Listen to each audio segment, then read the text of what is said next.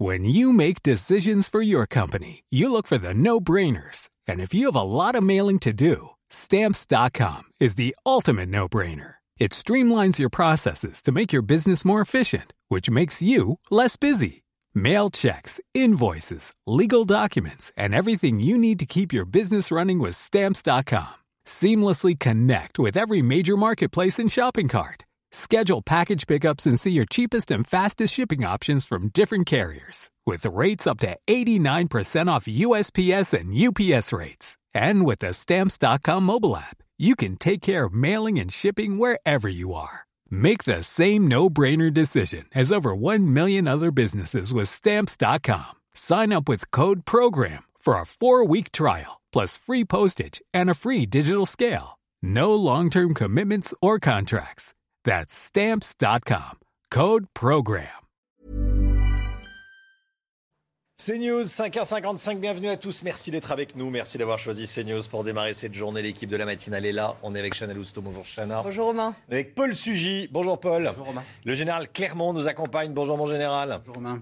Et on est avec Eric de Reitmaten pour l'écho. Bonjour Eric. Bonjour Romain. Et Alexandra Blanc pour le temps. Bonjour Alexandra. Bonjour, bonjour. Quelle est la tendance météo du jour? Eh bien, un pic de chaleur est attendu aujourd'hui dans le sud-ouest avant le retour de qui? Eh bien, avant le retour des orages. Et attention, il pourrait être localement violent en fin de semaine. On va voir ça en détail tout au long de la matinale. On va aller à Londres ce matin, bien sûr, à quelques heures du début des festivités du jubilé de platine de la reine Elisabeth II. 96 ans, son état de santé lui permettra-t-il de participer aux événements On sera sur place avec Régine Delfour.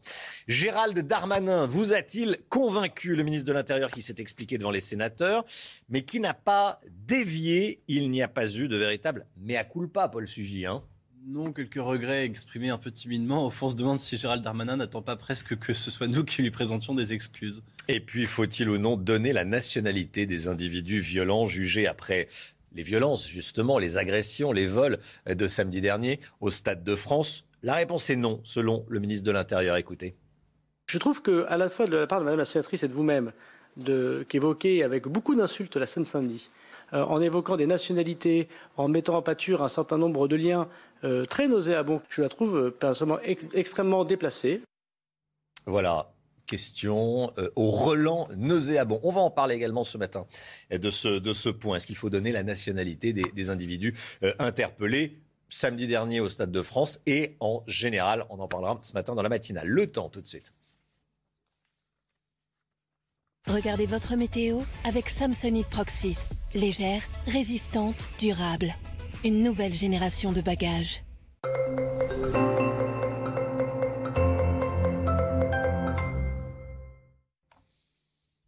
Alexandra Blanc, un pic de douceur attendu aujourd'hui. Hein. Oui, les températures vont s'envoler dans le sud et le soleil est déjà au rendez-vous sur les régions du nord. Regardez cette, cette photo prise il y a seulement euh, quelques minutes. Là, on voit ici les Moulineaux, photo prise depuis Boulogne-Billancourt où le ciel restera parfaitement dégagé aujourd'hui avec en prime des températures qui vont grimper. On attend 24-25 degrés à Paris. Du côté des Côtes d'Armor, les conditions météo restent également agréables. Hier, on avait seulement euh, quelques nuages. On va conserver des conditions météo plutôt agréables aujourd'hui. Et côté température, concrètement, à quoi doit-on s'attendre? Eh bien, les températures qui vont s'envoler. 31 degrés à Toulouse, à Grenoble ou encore 30 degrés à Limoges et localement 29 degrés à Lyon. On est en moyenne, vous le voyez, plus 7, plus 8 degrés au-dessus des normales de saison. Donc grande douceur une nouvelle fois aujourd'hui avant le retour des orages. On va en parler dans quelques instants. Alors au programme ce matin, un temps très lumineux, un petit peu plus de nuages entre le sud-ouest et le centre-est, plein soleil sur le nord et puis un temps légèrement laiteux, légèrement voilé, notamment du côté de la Bretagne. Dans l'après-midi, attention, de nouveau des orages localisés, principalement en soirée, entre le sud-ouest, le centre-est ou encore en remontant vers le Doubs et le Jura. Un temps beaucoup plus calme au nord, même topo en allant vers les régions méridionales. Un petit peu de brume autour du golfe du Lion avec quelques entrées maritimes. Côté température, eh bien, c'est déjà très doux ce matin, 12 à Paris, déjà 19 degrés à Perpignan et dans l'après-midi, eh bien, les températures s'envolent dans le sud, 31 degrés en moyenne entre Marseille et Grenoble, encore du côté de Toulouse, 26 degrés à Paris et 21 degrés à Lille. Sud du programme, attention, les orages vont se maintenir au moins jusqu'à la fin du week-end et ça pourrait taper assez fort avec euh, localement des cumuls de pluie conséquents. On en reparle. C'était votre météo avec Samsonite Proxys. Légère, résistante, durable. Une nouvelle génération de bagages. C'est News, il est 5h59. Bienvenue à tous. Merci d'être avec nous à la une. Ce matin, on peut parler d'un événement mondial à partir d'aujourd'hui jusqu'à dimanche. Les Anglais fêtent le jubilé de platine d'Elisabeth II, la reine à la santé fragile. Sa présence n'est pas certaine. On y revient dans un instant.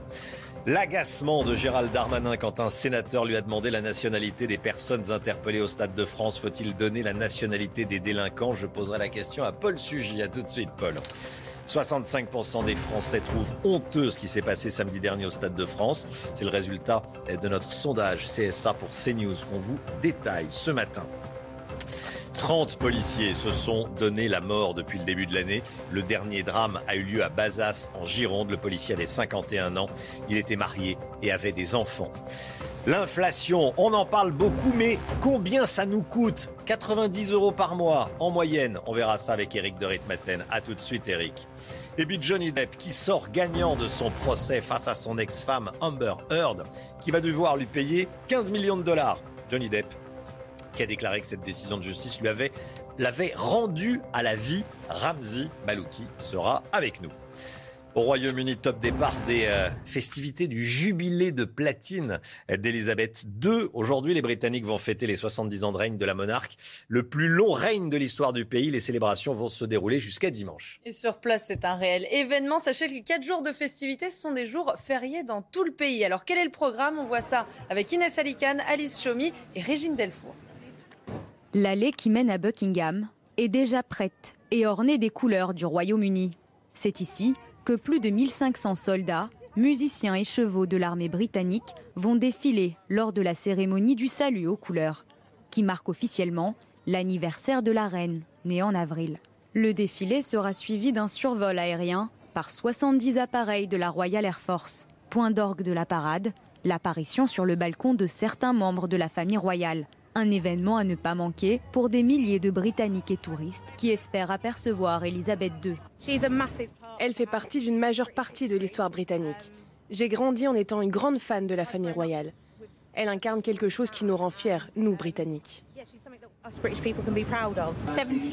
70 ans de règne, loyale au pays, c'est une femme incroyable. Je l'admire, tout simplement.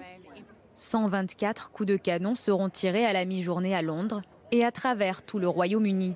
Enfin, plus de 2800 signaux lumineux seront allumés au palais et sur tout le territoire britannique. Des lumières seront allumées dans 54 capitales du Commonwealth sur les cinq continents. Voilà, et pour ce jubilé, Emmanuel Macron se rend aujourd'hui à l'Arc de Triomphe pour raviver la flamme du soldat inconnu. Il sera accompagné de l'ambassadrice du Royaume-Uni en France. Les explications sans véritable mea culpa de Gérald Darmanin, quatre jours après le fiasco du Stade de France. Le ministre de l'Intérieur et la ministre des Sports ont été entendus par les sénateurs. Vous l'avez peut-être suivi en direct sur CNews, bien sûr. Gérald Darmanin a reconnu des dysfonctionnements. En revanche, il maintient ses chiffres. Hein. Et oui, selon lui, 35 000 personnes se sont présentées au Stade de France sans billets ou avec des billets falsifiés, des chiffres contestés par l'opposition. Résumé de l'audition avec Valérie Labonne. Devant les sénateurs, le ton a changé et le premier policier de France esquisse un début de mea culpa. L'image négative de ce match est une blessure pour notre fierté nationale. Il est évident que les choses auraient pu être mieux organisées. Gérald Darmanin est resté fidèle à la thèse d'un afflux massif de supporters sans billets ou détenteurs de faux laissés-passer. Les sénateurs se sont alors demandé où étaient passés ces 30 à 40 000 supporters de Liverpool en trop le ministre a révélé une information encore inconnue. D'après la SNCF, ils auraient quitté les lieux avant la fin du match. Les quais du RERD, notamment de la plaine Stade de France, sont pleins, pleins de beaucoup de maillots rouges. Et euh, malheureusement, la SNCF doit refaire venir très rapidement des trains. Sur l'utilisation de gaz lacrymogène sur la foule, le ministre s'est excusé et a proposé d'étudier de nouvelles méthodes de dispersion il y a eu des gestes euh, inappropriés et disproportionnés d'un certain nombre euh, euh, de la part de, policiers ou de gendarmes mobiles.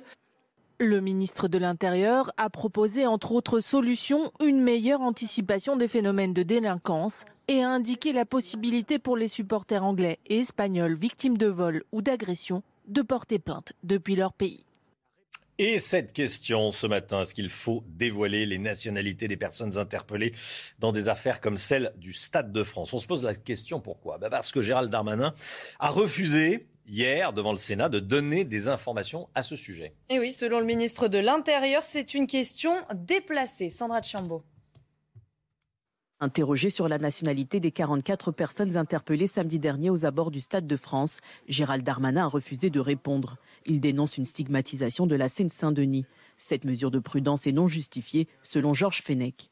Cette question de connaître la nationalité des personnes interpellées est importante, savoir s'agissant euh, d'étrangers ou pas d'étrangers pour en tirer des conséquences sur un plan euh, peut-être euh, de dysfonctionnement ou de problèmes d'immigration irrégulière, de législation à revoir. Et je ne vois pas ce qui empêchait effectivement le ministre de l'Intérieur de répondre à cette question qui n'est couverte par aucun euh, secret. De son côté, Laure Lavalette, la porte-parole du Rassemblement national, pointe du doigt les jeunes de Saint-Denis. Quand vous voyez les images, on, voit bien d'où vient le problème. Toute l'audition hein, de, de, Gérald Darmanin euh, devant le Sénat est d'une mauvaise foi absolument euh, hallucinante. Il continue à mentir et surtout à avoir un déni qui, à mon avis, va lui sauter un peu à la figure parce que les Français ont des yeux pour voir. À l'approche des élections législatives, Gérald Darmanin est la cible de l'opposition Néanmoins, le ministre de l'Intérieur conserve toute la confiance d'Emmanuel Macron.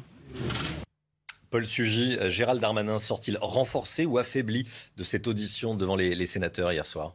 Ah, il a, très clairement sauvé les meubles. Hein, euh, c'est-à-dire qu'il était dans une séquence euh, qui tournait au, fiasco intégral. Euh, et hier, Gérald Darmanin, je pense, a réussi son principal objectif, c'est-à-dire qu'il a réussi à nous ennuyer. Euh, j'ai regardé la séquence dans son intégralité. Honnêtement, au bout de cinq minutes, on parlait du comptage qui était fait au tourniquet, on, parlait des, nombres de, spectateurs, de supporters qui arrivaient exactement par tel ou tel métro. On était sur un problème extrêmement technique dont les enjeux étaient présentés euh, de façon extrêmement exhaustive.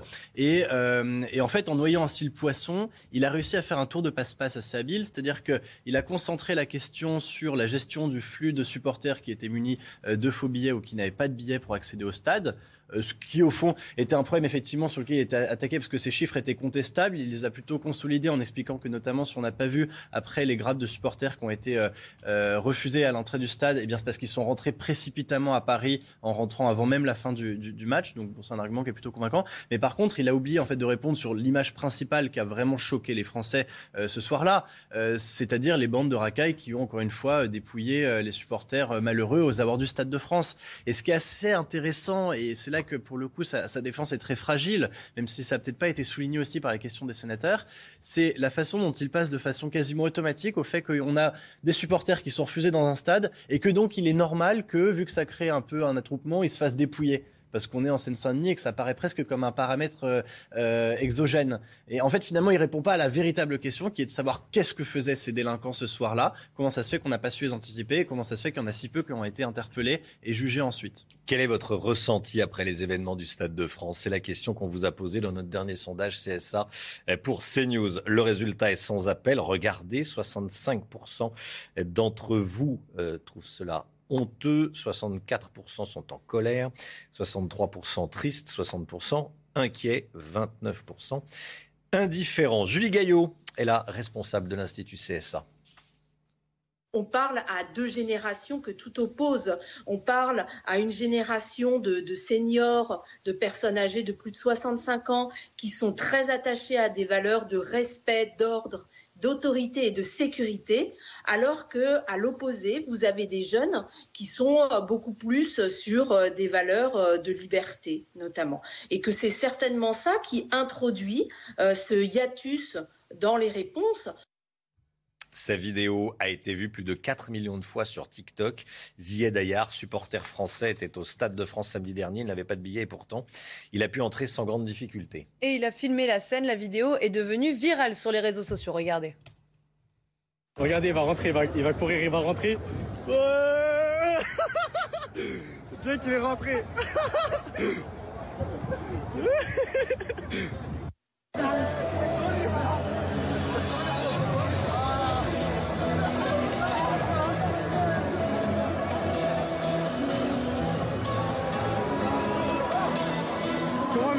Après, euh, ce jeune homme donc raconte comment euh, il a fait pour rentrer sans billet.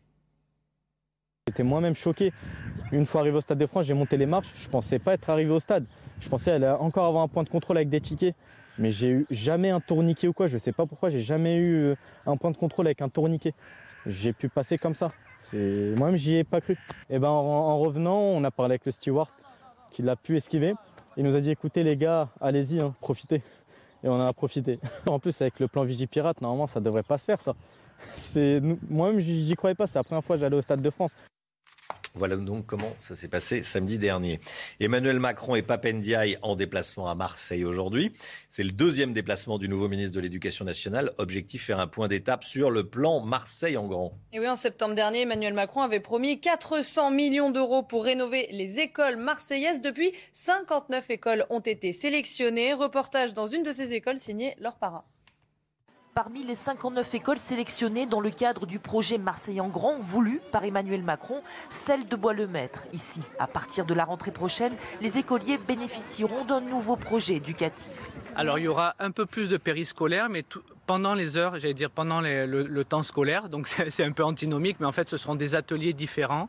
Euh, ça sera du temps précis, vraiment axé euh, sur l'éveil euh, éducatif au travers de la culture et du sport. Cette expérimentation permettra aux établissements d'avoir plus de moyens et également aux directeurs de constituer librement leur équipe pédagogique. Mais 59 écoles sur 472 que compte la ville, ce n'est pas suffisant. Ce projet risque de créer des inégalités. D'une part que ça crée une école à deux vitesses, puisqu'on donne beaucoup de moyens à très peu d'écoles, alors que l'État se doit de garantir l'égalité des chances sur le territoire. La deuxième partie, c'est le recrutement qui est fait sur ces écoles, puisqu'on maintenant passe devant une commission et donc on a euh, des risques réels de recrutement à la tête du client. Les syndicats demandent l'abandon de cette expérimentation. Ils appellent à une mobilisation ce jeudi à 11h devant l'école où le président de la République et le nouveau ministre de l'Éducation sont attendus pour une visite. Et justement, cette nouvelle agression d'un enseignant, ça s'est passé à Ingré, dans la région Centre-Val de Loire dans euh, le Loiret, hein, dans cette région. Un professeur du lycée Maurice Genevois a été agressé par le frère d'un élève, Chana. Hein. Et les professeurs de l'établissement appellent à une manifestation de soutien aujourd'hui au sein de la profession. Beaucoup d'enseignants constatent une augmentation euh, de la violence selon eux. Les professeurs ne sont pas suffisamment respectés. Écoutez le professeur n'est peut-être plus euh, assez haut dans la société, n'est pas forcément valorisé, n'est pas forcément respecté. Et c'est vrai que certains parents, c'est une minorité, heureusement, hein, s'autorisent le droit de remettre en cause la pédagogie euh, des professeurs.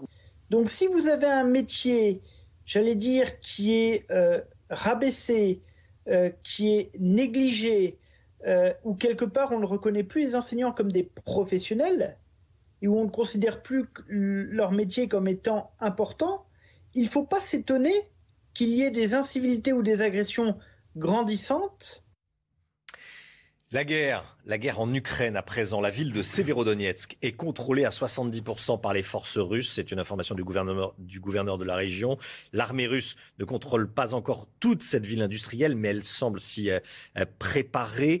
On est à Severodonetsk, semble près de tomber dans les mains des Russes Ça sera un point de bascule dans ce conflit, mon général?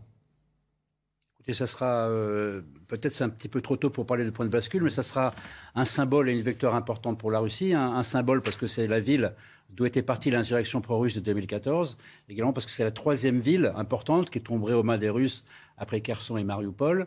Euh, mais la réalité, c'est que pour prendre la totalité de l'oblast de Lugansk, qui est donc la partie nord du Donbass, il faut également prendre la ville jumelle de Severodonetsk qui s'appelle Lysychansk, qui est de l'autre côté de la rivière et qui, elle, est toujours défendue par les Ukrainiens et qui est située sur un point haut et qui va euh, faire l'objet d'une résistance acharnée des Ukrainiens. Donc c'est lorsque cette oblast cette ville sera tombée et cette oblast sera tombée éventuellement, lorsque le reste de euh, de Donbass avec l'oblast de l'Est sera tombé, qu'on pourra parler de point de rupture. On n'en est pas encore là. La guerre va être longue, euh, tout, le monde l'a compris, et on en reparlera à la fin de l'été. Un policier s'est donné la mort à Bazas, en Gironde. C'est une information CNews. Il avait 51 ans. C'est le 30e suicide de policier depuis le début de l'année. Écoutez Jordan Dussault du syndicat UNSA Police Bordeaux. Il raconte ce qui s'est passé. C'est juste qu'il était euh, parti de chez lui euh, tout seul à, pied, euh, en short, en petite tenue, un short Crocs le 25 mai, en laissant femme et enfants à domicile et pour aller se balader. Et, l'histoire maintenant fait qu'il bah, n'est jamais rentré, malgré une recherche incessante des gendarmes dans le secteur de Bazas.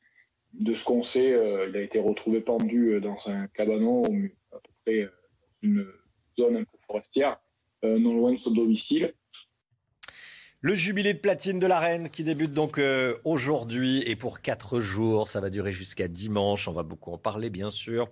Tous les yeux seront euh, également rivés sur Harry et Meghan, Chana. Hein. et oui, ils vont faire le déplacement au Royaume-Uni accompagnés de leurs enfants. On sait déjà qu'ils ne seront pas sur le balcon avec le reste de la famille royale. Alors à quoi faut-il s'attendre? On voit ça avec notre correspondante à Londres, Sarah Menaille.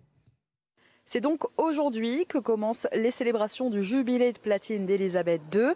Pour lancer ce long week-end de célébration, va se tenir dans le courant de la matinée la traditionnelle parade militaire de salut aux couleurs.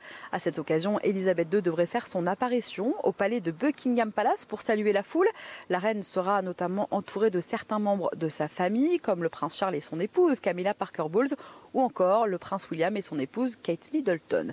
Alors aujourd'hui au Royaume-Uni, ce sont deux grands absents qui font beaucoup parler d'eux. Il s'agit évidemment du couple Harry-Meghan, résident désormais aux États-Unis. Le couple est arrivé en Grande-Bretagne mercredi après-midi, accompagné de ses deux jeunes enfants, Archie et Lilibet, mais en raison de leur retrait de toute fonction officielle de la famille royale depuis février 2020 maintenant, eh bien le couple n'apparaîtra pas aux côtés d'Elisabeth II sur ce balcon du palais royal. Et puis il y a un autre absent, ce sera évidemment le prince Andrew, tombé en disgrâce depuis les accusations d'agression sexuelle qui le visent. Eh bien le prince Andrew ne se tiendra lui non plus pas aux côtés de la reine sur ce balcon de Buckingham Palace. Voilà, et puis euh, ils sont les autres stars de ce jubilé. Regardez les chiens, les corgis, tant adorés par la reine. Euh, elle a rendu célèbre cette race de chiens. Les londoniens peuvent se photographier avec des corgis sur un marché, euh, dans un marché couvert hein, dans, la, dans, la, capitale britannique. Plusieurs objets sont même à l'effigie de ces chiens. Voilà, on se fait photographier avec son petit corgi. Euh, Paul Sugy, vous vous feriez photographier avec, euh, avec, qui vous voulez d'ailleurs, je vais dire avec Chana ou quelqu'un d'autre. Mais... Ah bah merci. Pardon Je suis comparé à un corgi. Non, non, bah non, tous les deux sur le. tous les deux sur la banquette. Moi, je dois confesser que je suis toujours partagé quand il y a des événements autour de la couronne britannique entre mon espèce d'anglophobie gauloise et en même temps euh, le caractère un peu euh, joliment désuet de cette monarchie britannique qu'on aime bien au fond. En tout cas, voilà, ça a ça, ça, sera sympathique, ça sera sympathique. Allez, il est 6h16, c'est l'heure du point info avec Chanel Housteau. Au moins quatre morts aux États-Unis dans une fusillade dans l'Oklahoma. Ça s'est passé cette nuit dans un hôpital à Tulsa. Le tireur est mort. Il était armé d'un fusil et d'un pistolet. Il se serait suicidé sur place. Il n'a pas encore été identifié par les autorités. Mais selon les premiers éléments de l'enquête, il s'agit d'un homme noir de 35-40 ans. Dix mois de prison ferme pour la femme qui avait agressé un pompier à Paris. Pendant le défilé du 1er mai, elle avait porté plusieurs coups sur le casque du pompier qui tentait d'éteindre un feu. Elle a également été condamnée à un an d'interdiction de manifester et devra verser 700 euros au pompier pour préjudice moral. Le défilé aérien du 14 juillet approche et puis regardez ces belles images. Les premières répétitions ont eu lieu hier à Villacoublay dans les Yvelines au programme reconnaissance du parcours à bord d'hélicoptères de l'armée de l'air. Le jury m'a rendu à la vie le soulagement de Johnny Depp après le verdict du jury cette nuit dans le procès qu'il opposait à son ex-femme Amber Heard. L'actrice a été reconnue coupable de diffamation et condamné à verser 15 millions de dollars de dommages et intérêts à l'acteur. Amber Heard s'était décrite comme une victime, hein, Chana. Oui, victime de violences conjugales dans une tribune publiée en 2018 par le Washington Post. Johnny Depp, également reconnu coupable de diffamation, devra quant à lui verser 2 millions de dollars à son ex-femme. Les précisions de Ramzi Malouki qui a suivi ce procès pour CNews. Au-delà du verdict en faveur de Johnny Depp, au-delà du fait que ce sont deux célébrités qui se sont affrontées pendant deux semaines, ce procès servira désormais de référence, car il lance un message à toutes celles et ceux, hommes ou femmes, victimes présumées de violences conjugales. Réfléchissez bien avant de porter une accusation, car si elle s'avère fausse, vous le paierez cher. Le jury a déterminé que la tribune écrite par Amber Heard, dans laquelle elle affirmait être une personnalité publique représentant la violence conjugale, cette tribune a été écrite, toujours selon le jury, uniquement dans le but de nuire à la réputation et à la carrière de Johnny Depp. Amber Heard, qui dans une déclaration juste après la lecture du verdict, se dit déçue pour elle, mais aussi pour toutes les femmes victimes de violences conjugales qui, selon elle, ne peuvent plus s'exprimer. C'est un coup dur pour le mouvement MeToo, le fameux hashtag MeToo. En même temps, ce procès a lancé un autre hashtag devenu viral, hashtag MenToo, les hommes aussi. Que va-t-il se passer à présent? Johnny Depp va tenter de retrouver sa place à Hollywood. Amber Heard, de son côté, si elle ne peut pas payer, devra probablement faire faillite. C'est donc la fin d'un feuilleton, un feuilleton sur une relation toxique, sur fond de drogue et d'alcool. Voilà, Amber Heard qui pourrait euh, faire faillite si elle ne peut pas payer les 15 millions de dollars qu'elle doit désormais donc à, son ex-mari euh, Johnny Depp. Il est 6h19, l'écho tout de suite avec Eric euh, de Ritmaten. On va parler de l'inflation très concrètement, vous allez voir. Votre programme avec Logissimo, votre partenaire pour vos besoins logistiques du premier et du dernier kilomètre partout en France.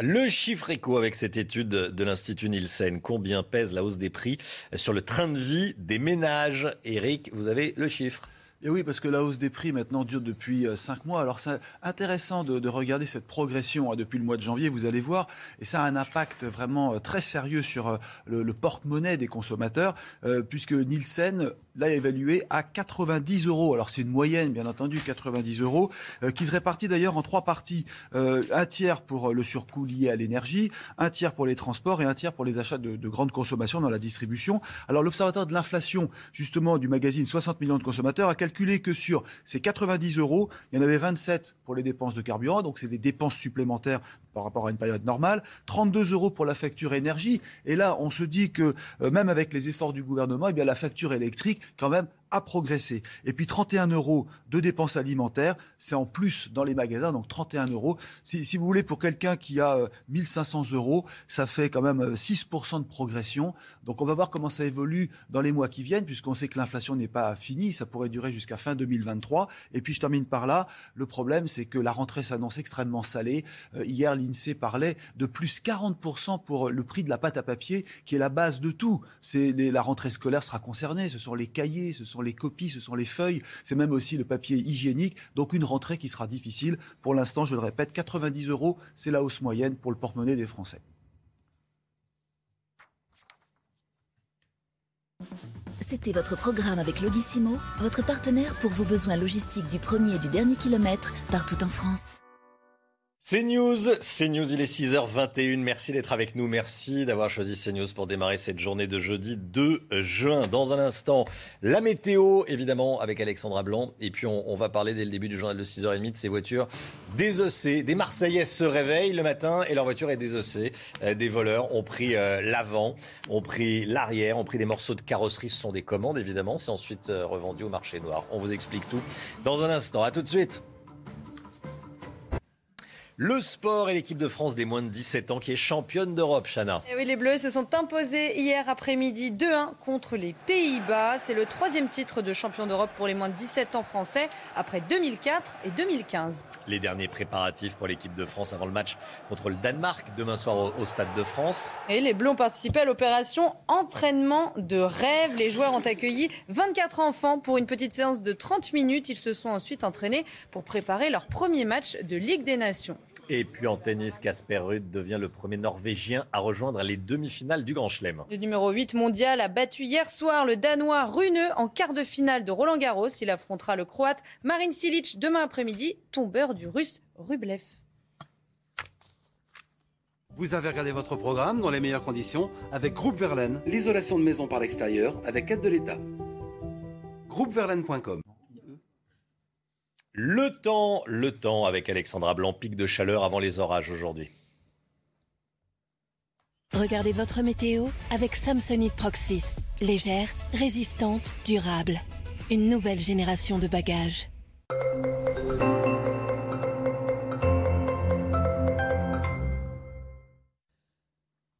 Alexandra, on part tout de suite dans le Doubs. Oui, regardez, on prend la direction d'Arc-sous-Cisson avec des conditions météo qui devraient se dégrader dans le courant de la journée puisqu'aujourd'hui on aura de la chaleur, mais après la chaleur, place aux orages. Alors ce matin, temps plutôt calme, un temps partiellement nuageux, notamment euh, sur les régions centrales, plein soleil sur le nord, plein soleil également en allant autour du golfe du Lion, excepté sur le Roussillon avec le retour de quelques entrées maritimes dans l'après-midi. Attention aux orages entre le sud-ouest, le centre-est ou encore le Doubs, mais également la Bourgogne, toujours du grand beau temps au nord ou encore dans le sud. Côté température, eh bien, c'est plutôt doux ce matin, déjà 19 degrés du côté de Perpignan, 17 degrés pour nos amis toulousains, un petit peu plus de fraîcheur à Reims avec seulement 6 degrés. Dans l'après-midi, les températures s'envolent, 31 degrés à Marseille ou encore à Grenoble, 31 degrés également à Toulouse, vous aurez 26 degrés à Paris et 29 degrés à Lyon, températures qui vont rester très estivales tout au long de la semaine avec donc le retour des orages à partir de cet après-midi.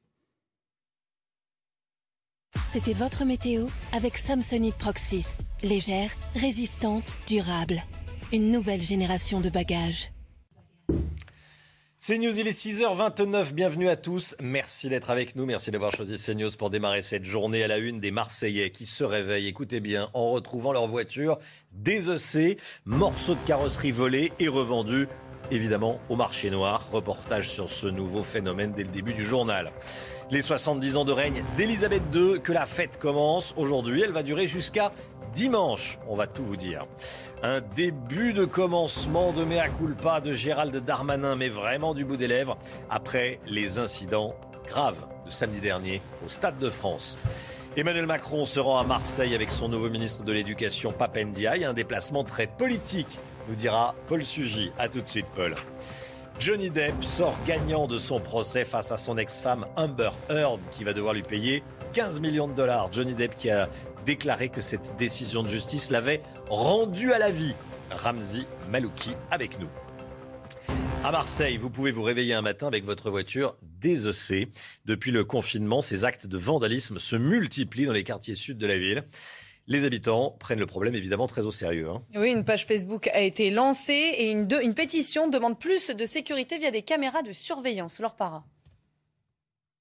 Dans cette rue résidentielle de Marseille, la propriétaire de ce véhicule l'a retrouvé désossé le week-end dernier. Comme elle, ils sont des centaines depuis deux ans à être victimes de ce type d'infraction devant chez eux, dans le sous-sol de leur immeuble, comme sur ces photos quand euh, il y en a beaucoup, c'est que le marché est juteux. La plupart des, gars qui font ça, ils réfléchissent en business, ils réfléchissent en argent.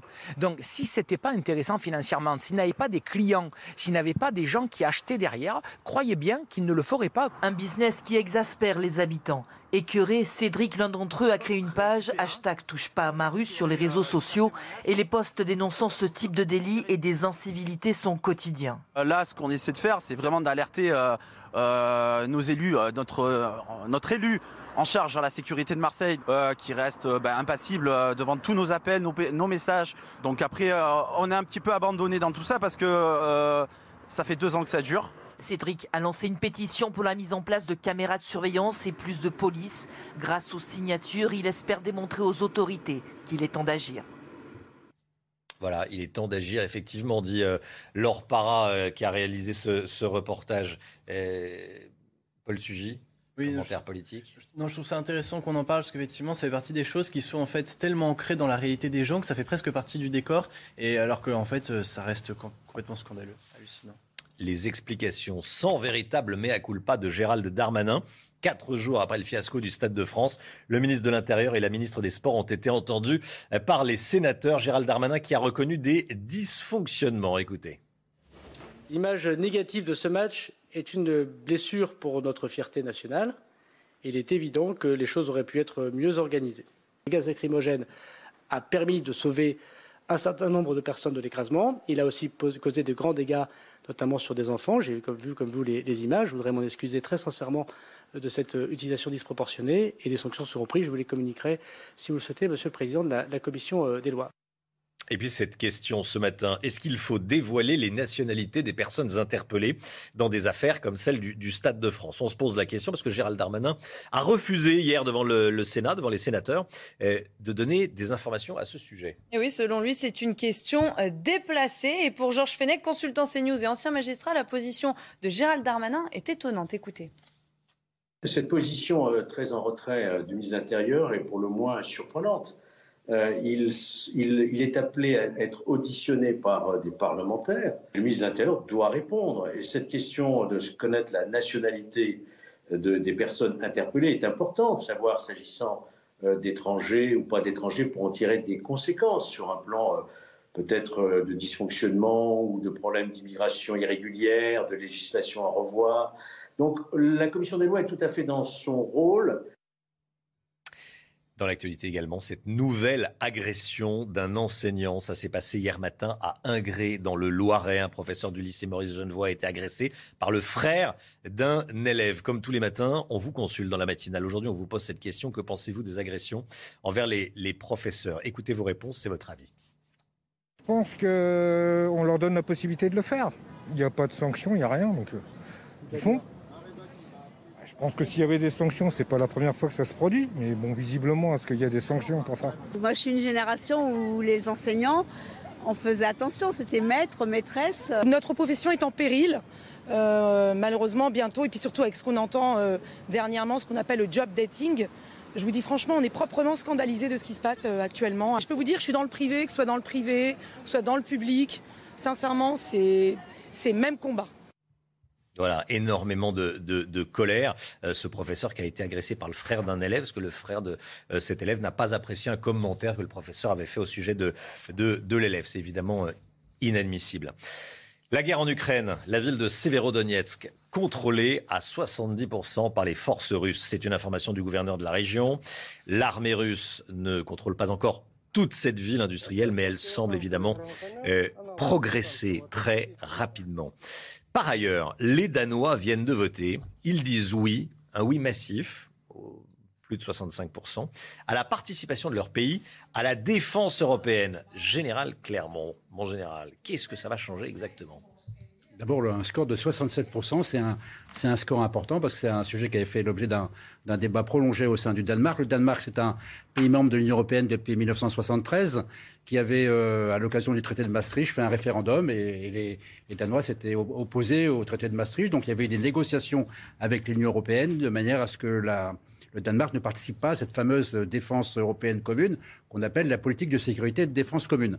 Bon, donc en fait, on peut constater que, euh, euh, la, guerre en Ukraine a redistribué les cartes de la sécurité en Europe. On a vu deux pays qui sont la Suède et la Finlande qui ont rejoint l'OTAN alors qu'elles étaient neutres, et on voit un pays de l'Union européenne qui rejoint la famille de la défense européenne euh, dans le cadre de la, de la, solidarité que tous ces pays montrent vis-à-vis de l'Alliance Atlantique, vis-à-vis de, pardon, de l'attaque russe sur l'Ukraine. Donc ça veut dire qu'en fait et en réalité c'est un succès pour l'Europe de la défense. Je rappelle que quand on parle de politique de sécurité et de défense commune, on ne parle pas d'armée européenne unique, on ne parle pas d'un chef européen avec des armées européennes intégrées, on parle simplement de la volonté de donner à l'Union européenne des capacités de commandement, de réalisation d'opérations qui puissent se faire sans les Américains pour défendre les intérêts des Européens. Et des opérations de ce type, on ne le sait pas beaucoup, mais il y en a des dizaines depuis 30 ans, mais c'est des opérations de basse intensité. L'objectif, c'est de monter d'un cran. Et le fait que le Danemark rejoigne la famille européenne est un excellent signal pour, le, pour cet objectif de l'Union européenne qui n'a pas vocation à être le 51e État des États-Unis. Merci, mon général. À propos de famille européenne, tiens, on va partir chez euh, nos cousins insulaires qui, qui ont quitté l'Union euh, euh, européenne. Les Anglais au Royaume-Uni, top départ des festivités du jubilé de platine de la reine Elisabeth II. Aujourd'hui, voici la dernière photo postée sur le compte Instagram de la famille royale. Les Britanniques vont fêter les 70 ans de règne de la monarque, le plus long règne de l'histoire du pays. Les célébrations vont se dérouler jusqu'à dimanche, Chana. Hein.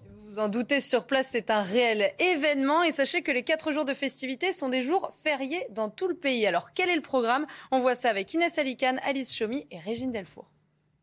L'allée qui mène à Buckingham est déjà prête et ornée des couleurs du Royaume-Uni. C'est ici que plus de 1500 soldats, musiciens et chevaux de l'armée britannique vont défiler lors de la cérémonie du salut aux couleurs, qui marque officiellement l'anniversaire de la reine, née en avril. Le défilé sera suivi d'un survol aérien par 70 appareils de la Royal Air Force. Point d'orgue de la parade, l'apparition sur le balcon de certains membres de la famille royale. Un événement à ne pas manquer pour des milliers de Britanniques et touristes qui espèrent apercevoir Elisabeth II. Elle fait partie d'une majeure partie de l'histoire britannique. J'ai grandi en étant une grande fan de la famille royale. Elle incarne quelque chose qui nous rend fiers, nous, Britanniques. 70 ans de règne, loyale au pays, c'est une femme incroyable. Je l'admire, tout simplement. 124 coups de canon seront tirés à la mi-journée à Londres et à travers tout le Royaume-Uni. Enfin, plus de 2800 signaux lumineux seront allumés au palais et sur tout le territoire britannique. Des lumières seront allumées dans 54 capitales du Commonwealth sur les cinq continents. Voilà, 70 ans de règne. C'est bien, hein, c'est bien, c'est bien. Euh, Elle ne bat pas les 72 ans de règne de Louis XIV. Hein. Bon, mais c'est déjà bien, 70 ans. Allez, euh, plus sérieusement, on va regarder le programme ensemble. Regardez, aujourd'hui, salut aux couleurs, défilé de 1500 soldats, apparition de la famille royale au balcon du palais. Demain, messe d'action de grâce à la cathédrale Saint-Paul. Samedi, BBC Platinum Party à Buckingham Palace. Et dimanche, grande parade dans le centre de Londres. Voilà, ce sont les plus grands événements. Il y en a partout dans le royaume, bien sûr. Tous les Anglais, ou presque, adorent la famille royale, Chana. hein. Oui, mais d'autres plus que euh, certains, hein, comme Margaret Tyler. Elle est l'une des plus grandes collectionneuses d'objets à l'effigie d'Elisabeth II. Le jubilé de la reine est l'occasion pour elle d'étoffer un peu plus sa collection. Vous allez le voir, toutes les pièces de sa maison sont pleines à craquer. Marie Conan. Il faut faire preuve d'agilité pour se faufiler entre les 12 000 objets à l'effigie de la famille royale entreposés chez Margaret. J'ai acheté 30 photos de la reine à la boutique royale et j'ai eu la brillante idée de les encadrer. Cette retraitée est l'une des plus grandes collectionneuses au Royaume-Uni. Tasses, photos, miniatures et même silhouettes en carton grandeur nature. Ici, aucun membre des Windsor n'a été oublié. Vous avez Harry et Meghan, ce sont ici les enfants royaux. Fan absolue de la reine, en 40 ans, Margaret a étoffé sa collection jusqu'à remplir l'intégralité des pièces de sa maison. J'ai acheté beaucoup de ces objets à la boutique de la reine à Londres. Et parfois, quand un nouvel objet arrive, ils m'appellent et me disent Margaret, tu veux qu'on mette ça de côté pour toi? Le jubilé est justement l'occasion pour elle d'agrandir sa collection. Et c'est dans cette salle qu'elle expose les nouveautés créées spécialement pour les 70 ans de règne. Au début, il n'y avait pas grand-chose ici, puis j'ai commencé à remplir la pièce qui est devenue la salle du jubilé. Et puis on a fait construire toutes ces étagères parce qu'il n'y a pas assez de place. La collectionneuse espère apercevoir son idole en personne lors du jubilé de platine. Voilà, et on sera en direct de Londres avec Régine Delfour, notre envoyée spéciale, à partir de 7 heures. Le jury m'a rendu à la vie. C'est ce qu'a dit Johnny Depp, soulagé, euh, plus que ça, si tant est que ce soit possible, après le verdict du jury cette nuit aux États-Unis dans le procès qui l'opposait à Amber Heard, son ex-femme. L'actrice a été reconnue coupable de diffamation et condamnée à verser 15 millions de dollars de dommages et intérêts à, à Johnny Depp. hein. Amber Heard s'était décrite comme une victime de violences conjugales dans une tribune publiée en 2018 par le Washington Post. Johnny Depp a également été reconnu coupable de diffamation et, devra euh, lui verser euh, 2 millions de dollars à son ex-femme. Les précisions de Ramzi Malouki qui a suivi ce procès pour CNews. Au-delà du verdict en faveur de Johnny Depp, au-delà du fait que ce sont deux célébrités qui se sont affrontées pendant deux semaines, ce procès servira désormais de référence, car il lance un message à toutes celles et ceux, hommes ou femmes, victimes présumées de violences conjugales. Réfléchissez bien avant de porter une accusation, car si elle s'avère fausse, vous le paierez cher. Le jury a déterminé que la tribune, écrite par Amber Heard, dans laquelle elle affirmait être une personnalité publique représentant les violences conjugales, cette tribune a été écrite, toujours selon le jury, uniquement dans le but de nuire à la réputation et à la carrière de Johnny Depp. Amber Heard, qui dans une déclaration juste après la lecture du verdict, se dit déçue pour elle, mais aussi pour toutes les femmes victimes de violences conjugales qui, selon elle, ne peuvent plus s'exprimer. C'est un coup dur pour le mouvement MeToo, le fameux hashtag MeToo. En même temps, ce procès a lancé un autre hashtag devenu viral, hashtag MenToo, les hommes aussi. Que va-t-il se passer à présent? Johnny Depp va tenter de retrouver sa place à Hollywood. Amber Heard, de son côté, si elle ne peut pas payer, devra probablement faire faillite. C'est donc la fin d'un feuilleton, un feuilleton sur une relation toxique, sur fond de drogue et d'alcool. C'est News, 6h43. Tout de suite, c'est le point info, Chanel Housteau. Un policier s'est donné la mort à Bazas en Gironde. C'est une information CNews. Il avait 51 ans, il était marié et avait des enfants. Il est parti de chez lui hier et n'est jamais revenu. Il s'est pendu dans une zone forestière à côté de son domicile. C'est le 30e suicide de policier depuis le début de l'année. Au moins quatre morts aux États-Unis dans une fusillade dans l'Oklahoma. Ça s'est passé cette nuit dans un hôpital à Tulsa. Le tireur est mort. Il était armé d'un fusil et d'un pistolet. Il se serait suicidé sur place. Il n'a pas encore été identifié par les autorités, mais selon les premiers éléments de l'enquête, il s'agit d'un homme noir de 35-40 ans. Le vélo à la côte dans les villes françaises. Vous êtes de plus en plus nombreux à faire vos trajets en vélo cette année. C'est le résultat du dernier compteur de l'association Vélo et Territoire, plus 13% par rapport à l'année dernière. La politique, c'est la deuxième sortie officielle de Papendiaï, ministre de l'Éducation nationale. Il se rend à Marseille avec Emmanuel Macron aujourd'hui. Paul Sugy, on peut dire que Papendiaï est placé euh, sous surveillance politique, Paul? Alors d'abord, euh, faire un déplacement, en plus son premier déplacement auprès du chef de l'État, c'est plutôt un honneur. Ça veut dire qu'effectivement, Papendiaï est mis au centre des préoccupations euh, de ce nouveau quinquennat. Euh, mais effectivement, c'est une proximité qui montre aussi qu'il ne va pas pouvoir sortir des clous. plus qu'une surveillance, je dirais que c'est une feuille de route qui est donnée par l'Élysée. Alors en plus de ça, le déplacement que fait Papendiaï ici, c'est pour aller voir sur place comment se déroule concrètement la mise en place de mesures qui ont été prévues par Emmanuel Macron dès 2017, appliquées tardivement à Marseille Et donc, c'est la création de ces fameuses écoles un peu plus indépendantes dans lesquelles les chefs d'établissement auraient davantage d'autonomie, notamment pour euh, recruter, faire leur choix pédagogique et recruter leurs équipes. Donc, ça veut dire que Papendiaï n'est pas libre, effectivement, de tous ces mouvements et qui va devoir euh, assumer et appliquer et faire appliquer la politique d'Emmanuel Macron, une politique qui a été décidée sans lui. C'est le choix de la continuité. Et d'ailleurs, cette continuité, elle est affichée d'ailleurs depuis son arrivée euh, au ministère. Il a même, par exemple, pris comme directeur de cabinet l'ancien numéro 2 du cabinet de Jean-Michel Blanquer. Donc, c'est dire à quel point, effectivement, effectivement, Papendia ici euh, euh, maintenu un petit peu dans les clous macroniens et euh, il ne s'agit pas ici de faire diversion ou d'aller sur des terrains plus sensibles ou plus polémiques. Le manque d'enseignants, Paul, c'est un véritable défi pour le gouvernement? Oui, alors c'est effectivement la grande crise que traverse actuellement l'éducation nationale. Hein. À peine nommé, Papendaï doit faire face à euh, un déficit inédit, une vraie pénurie euh, d'enseignants. Le métier n'est plus du tout attractif. On se rend compte par exemple qu'on euh, on est obligé de prendre quasiment tous les candidats à certains concours de recrutement de l'enseignement, faute justement de candidats en suffisamment grand nombre. Ça, c'est une crise majeure. Ça veut dire que Papendia ici va devoir eh bien, marcher sur des œufs à l'égard des, des, des, syndicats. On lui reproche déjà d'appliquer une espèce de start-upisation de l'éducation nationale voulue par Emmanuel Macron. Donc effectivement, il va être écartelé euh, d'une part entre les anciennes affinités politiques qu'il pouvait avoir eh bien, euh, avec euh, certaines personnalités plus à gauche et puis bien évidemment une feuille de route très libérale pour l'éducation nationale et en plus de ça dans un contexte très difficile pour l'éducation nationale puisque tous les indicateurs sont au rouge. On n'est même pas sûr qu'il y assez de profs devant les classes à la rentrée de septembre prochain. Merci beaucoup, Paul Sugy. Le sport, tout de suite, avec l'équipe de l'équipe de France de, de, football, les moins de 17 ans, championne d'Europe. On voit ça tout de suite. Regardez votre programme dans les meilleures conditions avec Groupe Verlaine. L'isolation de maison par l'extérieur avec aide de l'État. Groupeverlaine.com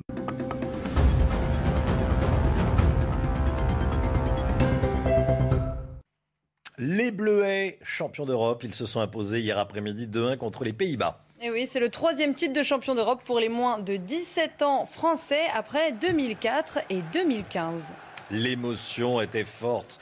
Hier soir à Glasgow, l'équipe ukrainienne de foot a remporté sa demi-finale de barrage contre l'Écosse 3 buts à 1. Une victoire qui offre un peu d'espoir aux Ukrainiens. Les jaunes et bleus se rendront au Pays de Galles dimanche pour décrocher leur billet pour la Coupe du Monde au Qatar. Demain soir, c'est France-Danemark, dernier préparatif. Et oui, les Bleus ont participé à l'opération entraînement de rêve. Les joueurs ont accueilli 24 enfants pour une petite séance de 30 minutes. Ils se sont ensuite entraînés pour préparer leur premier match de Ligue des Nations.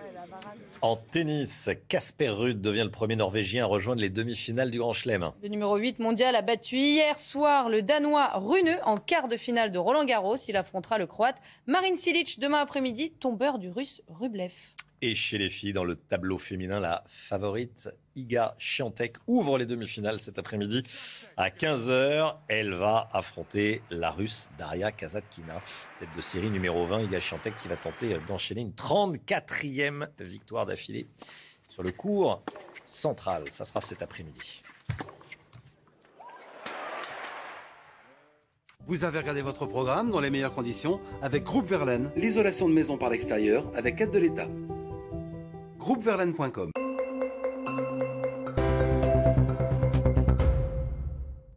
Le Bon Agent, réseau de consultants indépendants, vous présente votre programme. Le Bon Agent, mon métier, c'est l'immobilier.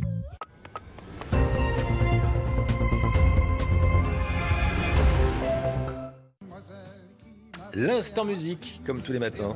Et ce matin, on écoute Mademoiselle de Julien Clerc. L'album est magnifique. Il revient sur son enfance. Il parle d'une professeure qui a changé sa vie. On a tous des, professeurs qui nous ont plus marqué que, que d'autres. Écoutez. Mademoiselle qui m'avait appris la lecture et la poésie, les jolies fables de La Fontaine, Victor Hugo et Paul Verlaine, vous avez embelli ma vie. Le son de votre voix me faisant la leçon, je l'ai gardé en moi comme une presque chanson comme une presque chanson. Mademoiselle qui m'avait appris que la liberté a un prix pour les chiens et les papillons, pour les hommes de toutes conditions. Je pense à vous dès que j'écris. Mademoiselle qui m'avait appris à ne pas confondre les cris des marchands de révolution avec Le Bon Agent, réseau de consultants indépendants, vous a présenté votre programme. Le Bon Agent, mon métier, c'est l'immobilier. Voilà, on parlait du dernier album de, de cet album de, Julien Clerc. Magnifique. Et là, c'est Mademoiselle, c'est un nouveau titre, un nouveau single qui sort. 6h50, 7h10. Merci d'être avec nous. L'équipe de la matinale est là. On est avec Chanel Housteau, Paul Sugy, le général Clermont et Eric de Ritmaten, bien sûr, pour l'écho. Beaucoup d'actualités encore ce matin. D'ici à 7h, bon, la météo, ça sera avec Alexandra Blanc. Et puis à 7h, on parlera de cette audition du ministre de l'Intérieur euh, face aux, aux sénateurs. Gérald Darmanin qui a répondu aux, questions des, des sénateurs. Euh, Est-ce qu'il vous a convaincu? Il y a eu un début de commencement de mea culpa, mais pas de véritables excuses. On y revient évidemment à 7h. À tout de suite. La météo avec Alexandra Blanc. Alexandra, vous nous emmenez en, Ardèche. Magnifique image. Hein Oh oui, regardez ces images prises il y a seulement quelques minutes du côté de Saint-Martin d'Ardèche, avec donc l'Ardèche qui coule ici au programme. Un temps très lumineux tout au long de la journée, avec néanmoins une petite dégradation orageuse aujourd'hui. De toute façon, tout est dit juste là. Pic de chaleur avant le retour des orages. Alors au programme des températures estivales, on va localement dépasser les 30 degrés, notamment à Toulouse ou encore à Grenoble, avec des températures en moyenne 7 à 8 degrés au-dessus des normales de saison. Il fera chaud également à Lyon ou encore du côté de Limoges. Petit pic de chaleur donc aujourd'hui dans le sud et il va gagner, euh, cette chaleur va gagner les régions de l'Est, mais seulement demain. Alors ce matin, un temps relativement lumineux. On retrouve seulement quelques nuages entre le sud-ouest et les Alpes. Plein soleil sur le nord, plein soleil également autour du golfe du Lion, avec néanmoins le retour de quelques entrées maritimes sur le Roussillon. En cause, eh bien, le retour du vent d'automne. Dans l'après-midi, attention, dégradation orageuse bien marquée. Hein, vous le voyez entre la façade ouest, le centre-est ou encore en allant vers la Bourgogne ou encore vers la Franche-Comté avec des orages bien localisés. De la grêle également, donc situation à surveiller. Après la chaleur, place aux orages. Plein soleil en revanche sur le nord ou encore en Normandie, ainsi qu'autour du golfe du Lion. Les températures, eh bien, plutôt douces ce matin, 12 à Paris,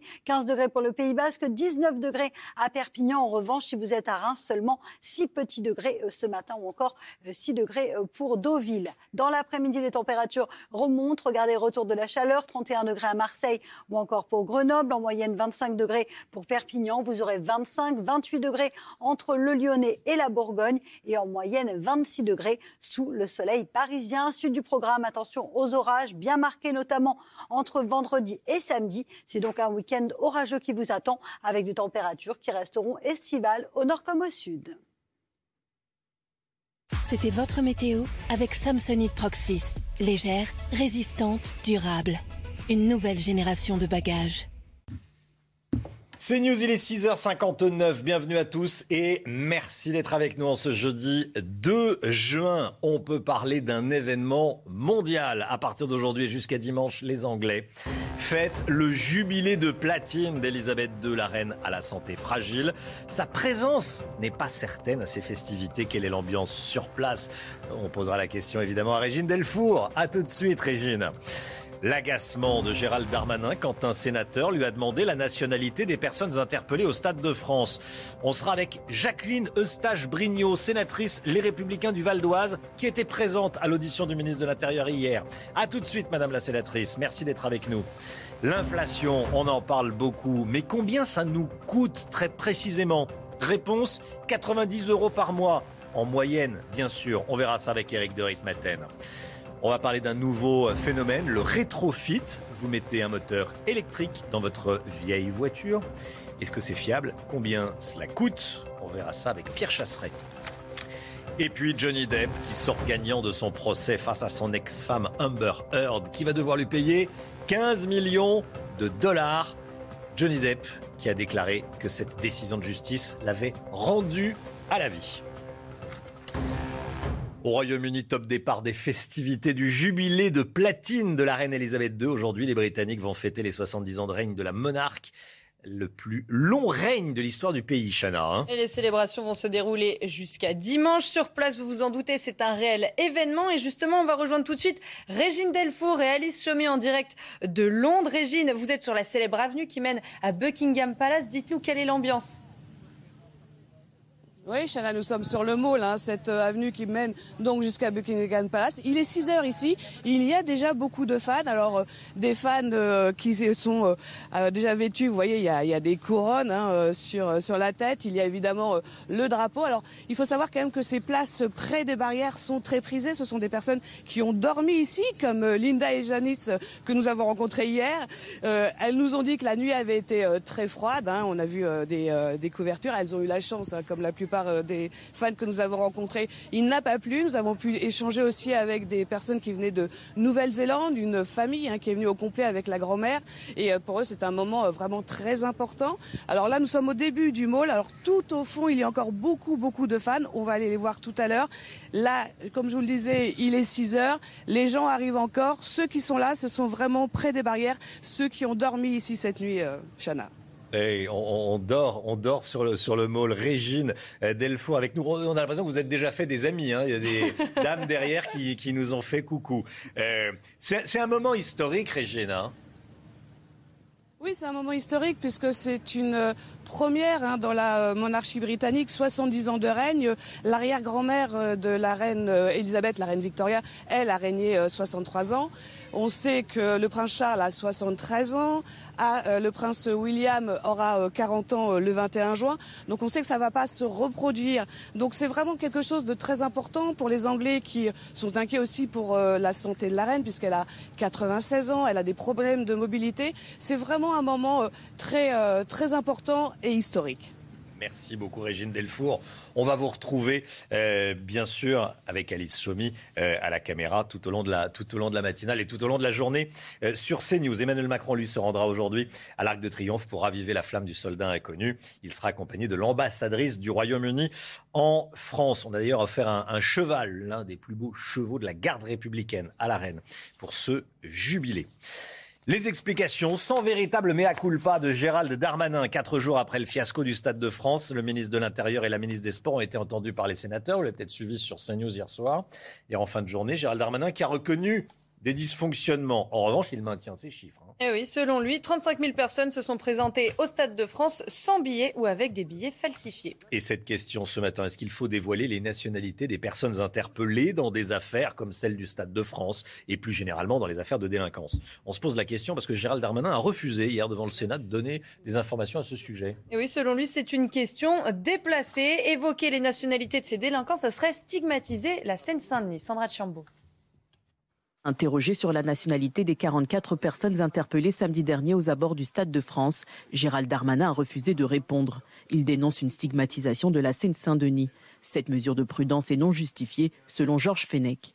Cette question de connaître la nationalité des personnes interpellées est importante, savoir s'agissant d'étrangers ou pas d'étrangers pour en tirer des conséquences sur un plan peut-être de dysfonctionnement ou de problèmes d'immigration irrégulière, de législation à revoir. Et je ne vois pas ce qui empêchait effectivement le ministre de l'Intérieur de répondre à cette question qui n'est couverte par aucun euh, secret. De son côté, Laure Lavalette, la porte-parole du Rassemblement national, pointe du doigt les jeunes de Saint-Denis. Quand vous voyez les images, on, voit bien d'où vient le problème. Toute l'audition hein, de, Gérald Darmanin euh, devant le Sénat est d'une mauvaise foi absolument euh, hallucinante. Il continue à mentir et surtout à avoir un déni qui, à mon avis, va lui sauter un peu à la figure parce que les Français ont des yeux pour voir. À l'approche des élections législatives, Gérald Darmanin est la cible de l'opposition Néanmoins, le ministre de l'Intérieur conserve toute la confiance d'Emmanuel Macron. Quel est votre ressenti après les événements du, Stade de France? C'est la question qu'on vous a posée dans notre dernier sondage C'est ça pour CNews dont on vous parle ce matin. Regardez, 65% d'entre vous trouvez cela honteux, ce qui s'est passé. 32% ne trouvent pas cela honteux. 64% euh, des Français sont en colère. 63% tristes. 60% inquiets. 29% sont indifférents. Euh, c'est évidemment bien leur droit. Euh, la guerre en Ukraine, la ville de Severodonetsk est contrôlée à 80% par les forces russes. C'est une information du gouverneur de la région. Severodonetsk, ville clé, ville stratégique. Severodonetsk qui est près de tomber. Général Clermont avec nous. Mon général, ça serait un point de bascule dans le conflit? C'est peut-être un peu trop tôt pour parler de point de bascule, parce que d'abord la ville n'est pas prise, mais en tout cas, ça serait une victoire symbolique importante pour les Russes, symbolique à deux raisons. D'abord parce que c'est cette ville à partir de laquelle est partie l'insurrection de 2014, et, ensuite parce que ça serait la troisième ville importante qui tomberait aux mains des Russes après Kherson et Mariupol. Euh, maintenant, la prise de, cette ville n'est pas encore achevée, euh, et surtout, euh, pour prendre la totalité de l'oblast de Lugansk, qui est la partie nord du Donbass, il va falloir prendre une deuxième ville qui s'appelle Lysychansk, qui est la ville jumelle, qui est en face de, ce, de Severodonetsk, qui est une ville euh, séparée par la rivière euh, et qui est sur des hauteurs et qui est encore extrêmement défendue par, les, Ukrainiens. Donc euh, la chute de, l'oblast de Lugansk va prendre encore quelques semaines. Et, en fait, si on cherche un, point de rupture de cette guerre, ça serait la prise de la totalité du Donbass, donc la partie sud. Là, il y a encore des villes importantes à prendre par les forces russes. Et ça, c'est quand même dans plusieurs semaines. Donc on en reparlera dans cette guerre longue dans quelques semaines. Merci, mon général. Le jury m'a rendu à la vie, c'est ce qu'a dit Johnny Depp après euh, avoir découvert le verdict euh, du jury cette nuit à Fairfax, près de Washington. Soulagement de Johnny Depp dans le procès qu'il opposait à son ex-femme Amber Heard. L'actrice a été reconnue coupable de diffamation et condamnée à verser 15 millions de dollars de dommages et intérêts à l'acteur Amber Heard qui s'était décrite comme une victime de violences conjugales dans une tribune publiée en 2018 par le Washington Post. Johnny Depp, également reconnu euh, coupable de diffamation, devra quant à lui verser 2 millions de dollars à son ex-femme. L'invité de 7 heures, Jacqueline Eustache-Brignot. Bonjour Madame la Sénatrice, les Républicains du Val d'Oise. Merci d'être avec nous ce matin. On vous a vu sur les images hier, euh, tout au long de la soirée, sur, euh, j'allais dire sur toutes les chaînes info, mais surtout sur CNews bien sûr. Euh, vous étiez juste derrière le ministre de l'Intérieur, juste derrière lui. Donc bon, vous n'avez rien manqué de cette audition. Déjà, comment vous l'avez trouvé, Gérald Darmanin? Bah, comme d'habitude, très très sûr de lui. Euh, voilà. Alors un peu tendu au départ parce que venant au Sénat auditionné, je pense qu'il était un peu quié par les questions et, et, le fait que le Sénat souhaitait aller plus loin que ce qu'on avait entendu pendant deux, trois jours. Mais bon, comme d'habitude, toujours très sûr de lui. Voilà. Après. Euh, il a euh, assumé ce pourquoi il était là, c'est-à-dire que nous rappeler que tout était la faute des Anglais et des faux billets, quoi. Voilà. vous auriez aimé, vous auriez aimé qu'ils disent clairement qu'il y a eu un gros problème bah, moi, ce que j'aurais aimé, et ça a été euh, tout le sujet de ma prise de parole, c'est qu'on emploie les bons mots sur ce qui s'est passé. Je veux dire, euh, moi, alors c'est vrai qu'il n'a pas aimé euh, ma prise de parole, mais c'était fait un peu pour ça. J'ai simplement rappelé que l'image de la France avait été ternie et que j'étais très attristée par ça et qu'effectivement, depuis qu'on entend le ministre, c'est-à-dire que depuis lundi, on n'emploie pas les bons mots, on ne dit pas vraiment ce qui s'est passé, et que je parle d'un principe que tant, quand on ne pose pas les vrais problèmes, on ne peut pas les résoudre. Donc c'est effectivement euh, ce qui l'a gêné, euh, parce qu'on est dans une langue de bois permanence. On nous parle simplement des billets et euh, des Anglais, et on ne nous dit pas. à aucun moment le ministre, dans ses trois quarts d'heure du début, a parlé des problèmes de la délinquance qu'il y a eu autour de ce stade, et ça, il ne l'a pas aimé. Donc c'est vrai que quand j'ai osé dire que depuis l'inauguration du stade en 1998 et aujourd'hui, la France avait changé, que la France n'était plus la même France, c'est une réalité, que j'ai osé lui rappeler que euh, le monde entier a vu que la Seine-Saint-Denis n'était pas la Californie sans la mer, c'est ce qu'avait quand même dit le président en allant en Seine-Saint-Denis, il a été très en colère. Et donc là, à partir du moment où vous lui dites, monsieur le ministre, ne soyez pas dans le déni de ce qui s'est passé. Il y a quand même des gens qui ont été euh, détroussés, euh, euh, les, vols ont été, voilà, on voit bien les témoignages depuis deux trois jours. Eh ben ça, on n'aime pas parce qu'on n'aime pas dire la vérité. Et c'est ça qui m'agace beaucoup dans ce gouvernement. Et du coup, quand vous dites ça, vous avez alors ce déni permanent de ce ministre et de ce gouvernement, pas nous, du mensonge, mais surtout du mépris, parce qu'à partir du moment où j'ai dit ça, j'avais des propos nauséabonds, donc ben j'aimerais bien qu'il les qualifie, et surtout j'étais évidemment une facho. Parce que dans ce pays et avec ce gouvernement, dès que vous dites la réalité de ce qui se passe, vous êtes facho et d'extrême droite. Parler de la France, parler de la délinquance, parler de tout ça, c'est être uniquement facho, et voilà. Donc, et, on, et on frôle les accusations de racisme. C'est exactement ça, mais c'est insupportable. Sauf que c'est en niant la réalité que nous emmenons notre pays dans l'espèce de rejet d'une certaine population parce qu'on n'avance pas. Et ça, c'est insupportable. Donc voilà, donc on est facho, on est extrême. Voilà. Et d'ailleurs, comme vous l'avez rappelé euh, tout à l'heure, j'étais derrière lui. Et donc, euh, après ses propos euh, à mon égard extrêmement violents, mais qui ne m'étonnent pas, hein, moi je suis habitué à la politique, je lui ai dit, puisqu'il s'est retourné, que je, qu'il n'avait, que je ne l'autorisais pas à me traiter de facho et qu'il n'avait pas le droit de me traiter de facho et que j'avais le droit de lui dire ce que j'avais à dire sans être euh, méprisé. Donc il m'a dit, vous m'avez pas compris ce que j'ai dit, j'ai très très bien compris, et moi vous avez très bien compris, monsieur le ministre, je ne vous autorise pas à me traiter de facho. Voilà. vous, faites tous les deux de la politique, vous connaissez parfaitement le poids des mots et vous savez parfaitement euh, décrypter la moindre inflexion de sourcil des uns et des autres. Euh, on se voile la face en France sur ces problèmes d'insécurité en fait. Mais non, mais complètement. C'est-à-dire que on a, mais là c'était, c'était vraiment, euh, enfin, samedi soir, on a vu ce qui s'est passé. On a tous vu. On a tous vu qui a fait quoi. Enfin, moi, j'ai des témoignages d'amis qui m'ont dit, euh, quand on est retourné au métro, on se demandait si on n'allait pas être agressé. Voilà. Mais on se voit la face. On ne veut pas. On ne veut pas. On veut pas heurter. On veut pas. Euh, alors, j'entends qu'on est dans une période électorale, mais notre responsabilité d'élu, c'est de dire la vérité. Parce que quand on ne dit pas la vérité, quand on ne pose pas les problèmes, on ne peut pas les résoudre. C'est comme quand vous avez un enfant, si de temps en temps vous ne lui mettez pas de limite, ben cet enfant, il n'avance pas. Et bien là, c'est pareil. On ne veut pas dire ce qui se passe, du coup, ben, on fait rien. Voilà. parce qu'en fait, la, réalité, on, la connaît maintenant. Il y a eu effectivement des gros problèmes d'organisation. Il y a eu ces faux euh, billets, très bien. Il, y a eu, il y a eu du, foutoir, formidable. Du foutoir, c'est pas la première fois qu'il y, en, euh, en a, et il y en aura, et il y en a eu. Bon, et dans, et dans tous les pays. Bon, mais, mais là, le problème, c'est qu'il y a eu des centaines de voyous qui, se, qui sont venus se greffer à ça. Les problèmes d'organisation, ça peut arriver, mais euh, c'est pas pour ça qu'on doit se faire agresser et, et voler. Et quand on interrogeait tous les supporters, euh, anglais, espagnols d'ailleurs, hein, ils nous ont pas parlé des problèmes d'organisation. Ils, nous ont dit qu'ils s'étaient fait agresser sur les quais du métro, alors qu'ils étaient euh, du métro, du RER, e euh, ou sur le chemin entre, entre le stade et, les transports en commun. Hum. Et ça, à aucun moment dans, les, dans, les, propos du ministre au début, là, pendant pratiquement trois quarts d'heure, à aucun moment il a parlé, il a posé ça, à aucun moment, à aucun. Donc, à aucun moment. Et, c'est évidemment les images qu'on a. Alors, il nous dit à juste titre, euh, le préfet a pris de bonnes décisions pour éviter qu'il euh, y ait des morts, etc. ça, c'est quand même euh, juste normal. D'ailleurs, entre nous, personne ne le dit. Et là, je vais le dire. Moi, c'est la première fois que je vois des gens passer au-dessus des grilles du Stade de France, d'accord? On est quand même, c'est la première fois, j'avais jamais vu ça. Hmm.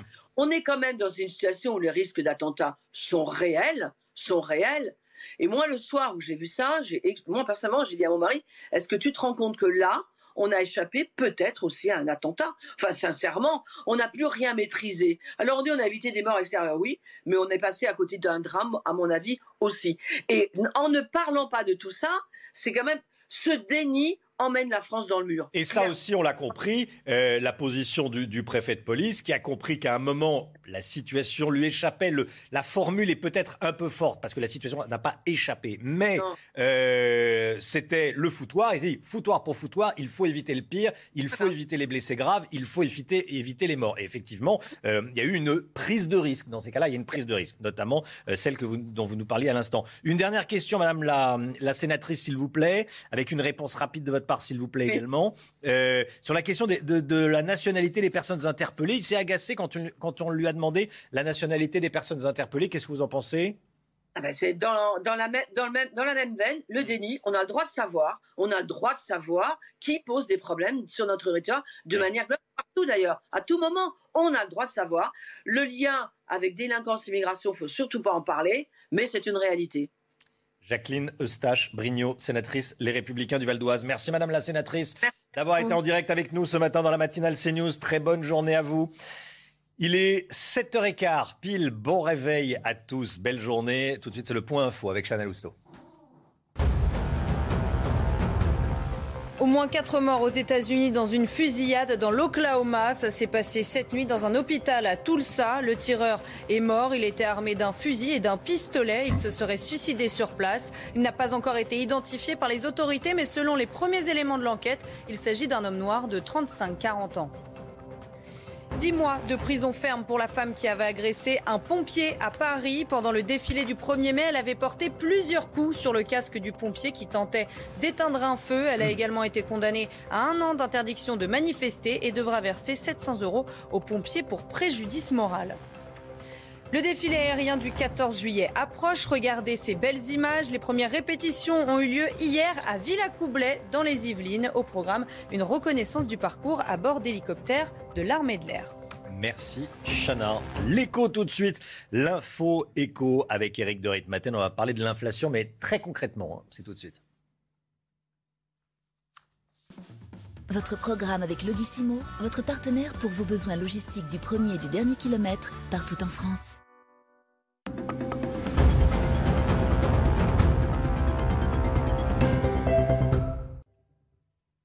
Com- combien pèse l'inflation sur notre train de vie? L'inflation, on en parle comme ça, on voit un chiffre qui tombe chaque mois, 5,2% euh, pour le mois de, de mai. Mais c'est très concret l'inflation, Eric de Ritmaten. hein? Oui, écoutez, on le sent tous hein, quand on fait ses courses dans les magasins, quand on fait l'essence, on s'aperçoit vraiment que ça pèse l'eau sur le porte-monnaie. Alors regardez cette courbe. Il suffit de revenir au mois de janvier pour voir que ça monte progressivement, lentement et sûrement pour arriver à 5,2%. Ça, c'était pour euh, le mois de mai. Donc c'est une progression, eh bien ça pèse sur le pouvoir d'achat. 90 euros en moyenne. C'est une moyenne, bien entendu, qui se répartit de la manière suivante. Un tiers pour le surcoût lié à l'énergie, un tiers pour les transports, un tiers pour les achats de consommation dans la grande distribution. Vous voyez, 27 euros de plus pour la facture carburant, 32 euros de plus pour l'énergie, 31 euros pour les aliments. Alors la question, est-ce que ça va durer? Bah oui, le ministre de l'économie a dit hier que ce pic durerait au moins jusqu'à fin 2023. Et ça va être même compliqué à la rentrée parce que hier l'INSEE disait que la pâte à papier qui est la base de tout, le papier pour les journaux, pour euh, les papiers toilettes, hein, il faut bien le reconnaître, les mouchoirs, la rentrée scolaire, les cahiers scolaires, 40% de hausse pour la pâte à papier entre 2019, date d'avant la crise, et mars 2022, vous vous rendez compte? Alors on peut dire que les chèques consommation promis par le gouvernement, théoriquement, après les législatives, ces chèques sont très attendus. C'était votre programme avec Logissimo, votre partenaire pour vos besoins logistiques du premier et du dernier kilomètre, partout en France. CNews, 7h17, l'actu sport, l'actualité sportive. Euh, Il y a du football, il y a du tennis, et dans l'actualité euh, footballistique, il y a l'équipe de France des moins de 17 ans qui est championne d'Europe. On en parle tout de suite. Regardez votre programme dans les meilleures conditions avec Groupe Verlaine. L'isolation de maison par l'extérieur avec aide de l'État. Groupeverlaine.com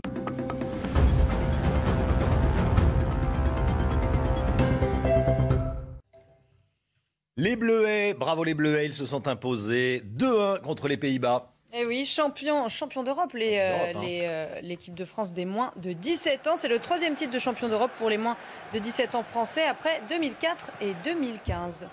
Et puis, euh, dernier préparatif pour l'équipe de France avant le match contre le Danemark demain soir au Stade de France. Les Bleus ont participé à l'opération entraînement euh, de rêve. Les joueurs ont accueilli 24 enfants pour une petite séance de 30 minutes. Ils se sont ensuite entraînés pour préparer leur premier match de Ligue des Nations du tennis, hein, Chana.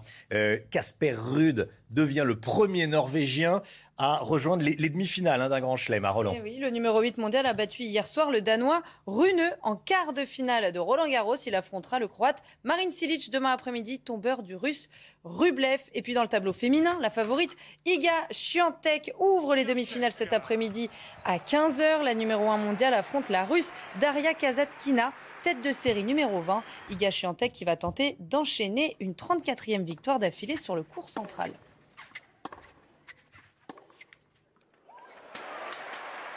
Vous avez regardé votre programme dans les meilleures conditions avec Groupe Verlaine, l'isolation de maison par l'extérieur avec aide de l'État.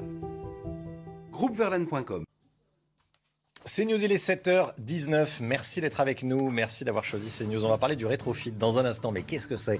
Eh bien, le rétrofit, c'est le fait d'électrifier sa vieille voiture. Vous avez euh, une Clio, une Renault Nevada, vous avez une CX, vous avez ce que vous voulez on met un moteur électrique dans une vieille voiture. Ça vous fait rire C'est ça le rétrofit. Hein? On a, ça peut être des, magnifiques voitures. Il y, a, une Porsche derrière vous, il y a des voitures de sport. Convertir sa voiture à est-ce que c'est euh, intelligent? Combien ça coûte? Est-ce que ça fonctionne bien? On en parle avec Pierre Chasseret, bien sûr, dans un instant. À tout de suite. C'est News, 7h26. Pierre Chasseret avec nous. Bonjour Pierre. Bonjour Romain. On va parler du rétrofit. C'est peut-être la solution pour garder nos voitures plus longtemps. On va tout comprendre avec vous. Oui, alors déjà, c'est quoi le rétrofit?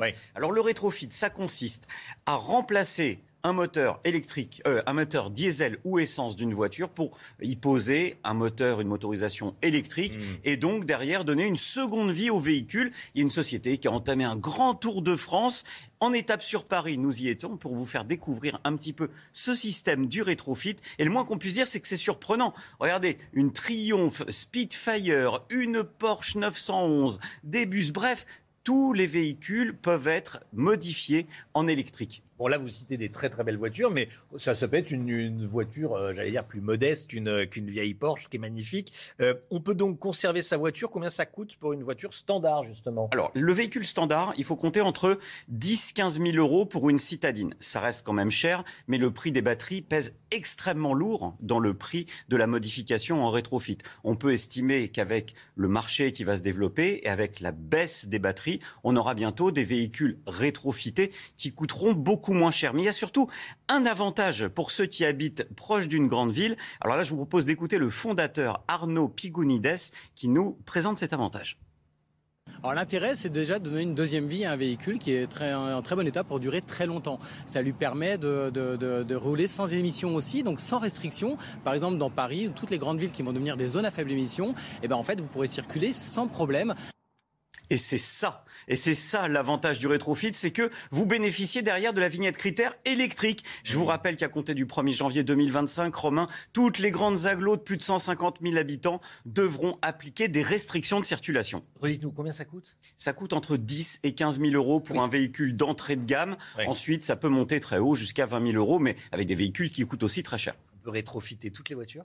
Alors, Techniquement, oui, toutes les voitures. Le problème, c'est l'homologation. C'est-à-dire qu'il va falloir passer par une homologation du véhicule avant que ça marche. Les homologations arrivent petit à petit, car c'est extrêmement coûteux pour le fabricant derrière d'homologuer ses véhicules. Ensuite, il y a une aide de l'État qui est déjà prévue pour nous, automobilistes, qui souhaitons rétrofiter nos véhicules. Et là, quand même, c'est pas mal. Le rétrofit électrique peut ouvrir droit jusqu'à 5000 euros d'aide. C'est pas mal. Par contre, pas de bonus écologique parce que ce n'est pas un véhicule neuf, forcément. Vous voyez, en France, on n'a peut-être plus beaucoup de pétrole, mais en tout cas, on a des idées. On a des idées, effectivement. C'est intéressant. Merci beaucoup, Pierre. Hein. Tous les matins, l'automobile est dans la matinale CNews. 7h29, le temps, Alexandra Blanc. Regardez votre météo avec Samsonite Proxys. Légère, résistante, durable. Une nouvelle génération de bagages.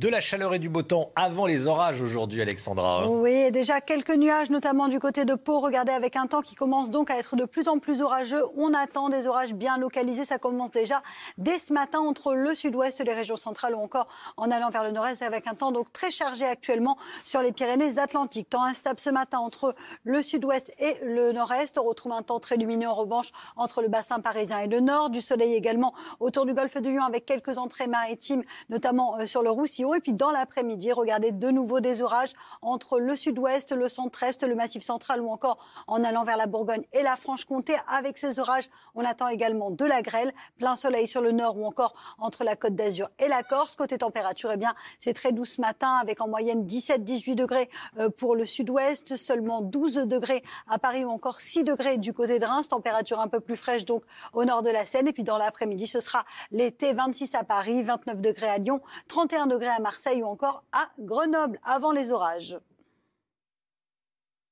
C'était votre météo avec Samsonite Proxys. Légère, résistante, durable. Une nouvelle génération de bagages. C'est News, il est 7h30. Bienvenue à tous. Merci d'être avec nous à la une ce matin. Écoutez bien, des Marseillais qui se réveillent en retrouvant leur voiture désossée, morceaux de carrosserie volés et revendus évidemment au marché noir. Reportage dès le début du journal sur ce nouveau phénomène. Un début de commencement de mea culpa de Gérald Darmanin, mais vraiment du bout des lèvres après les graves incidents de samedi dernier au Stade de France. Les conséquences politiques du fiasco du Stade de France avec Jérôme Béglé, édito. À suivre. À tout de suite, Jérôme les 70 ans de règne d'Elisabeth II, que la fête commence aujourd'hui. Cette fête va durer jusqu'à dimanche. On sera en direct avec Régine Delfour et Jonathan, un Français vivant à Londres depuis 15 ans. À tout de suite, Régine. Et puis Johnny, Johnny Depp, qui sort gagnant de son procès face à son ex-femme Amber Heard, qui va devoir lui payer 15 millions de dollars. Johnny Depp qui a déclaré que cette décision de justice l'avait rendu à la vie. À Marseille, vous pouvez vous réveiller un matin avec votre voiture totalement ou euh, partiellement désossée. Depuis le confinement, ces actes de vandalisme se multiplient dans les quartiers sud de la ville. Les habitants prennent le problème très au sérieux. Une page Facebook a été lancée et une pétition demande plus de sécurité via les caméras de surveillance. Reportage signé Laure Para. Dans cette rue résidentielle de Marseille, la propriétaire de ce véhicule l'a retrouvé désossé le week-end dernier. Comme elle, ils sont des centaines depuis deux ans à être victimes de ce type d'infraction devant chez eux, dans le sous-sol de leur immeuble, comme sur ces photos quand euh, il y en a beaucoup, c'est que le marché est juteux. La plupart des, gars qui font ça, ils réfléchissent en business, ils réfléchissent en argent. Donc si ce n'était pas intéressant financièrement, s'ils n'avaient pas des clients, s'ils n'avaient pas des gens qui achetaient derrière, croyez bien qu'ils ne le feraient pas. Un business qui exaspère les habitants. Écœuré, Cédric, l'un d'entre eux, a créé une page hashtag touche pas à ma rue sur les réseaux sociaux et les posts dénonçant ce type de délit et des incivilités sont quotidiens. Euh, là, ce qu'on essaie de faire, c'est vraiment d'alerter euh, nos élus, notre, notre élu en charge de la sécurité de Marseille, qui reste ben, impassible devant tous nos appels, nos messages. Donc après, on est un petit peu abandonné dans tout ça parce que ça fait deux ans que ça dure. Cédric a lancé une pétition pour la mise en place de caméras de surveillance et plus de police. Grâce aux signatures, il espère démontrer aux autorités qu'il est temps d'agir. Voilà comment ça se passe à Marseille. Les explications sans véritable mea culpa de Gérald Darmanin. Quatre jours après le fiasco du Stade de France, le ministre de l'Intérieur et sa collègue des Sports ont été entendus par les sénateurs. Gérald Darmanin qui a reconnu tout de même des dysfonctionnements. Il a reconnu que ça aurait pu mieux se passer. Bon, ça, c'est bien le, minimum. Cette question ce matin. Est-ce qu'il faut dévoiler les nationalités des personnes interpellées dans des affaires comme celle du Stade de France?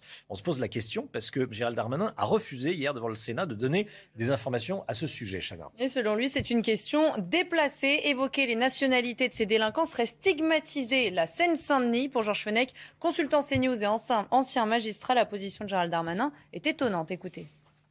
Cette position euh, très en retrait euh, du ministre de l'Intérieur est pour le moins surprenante.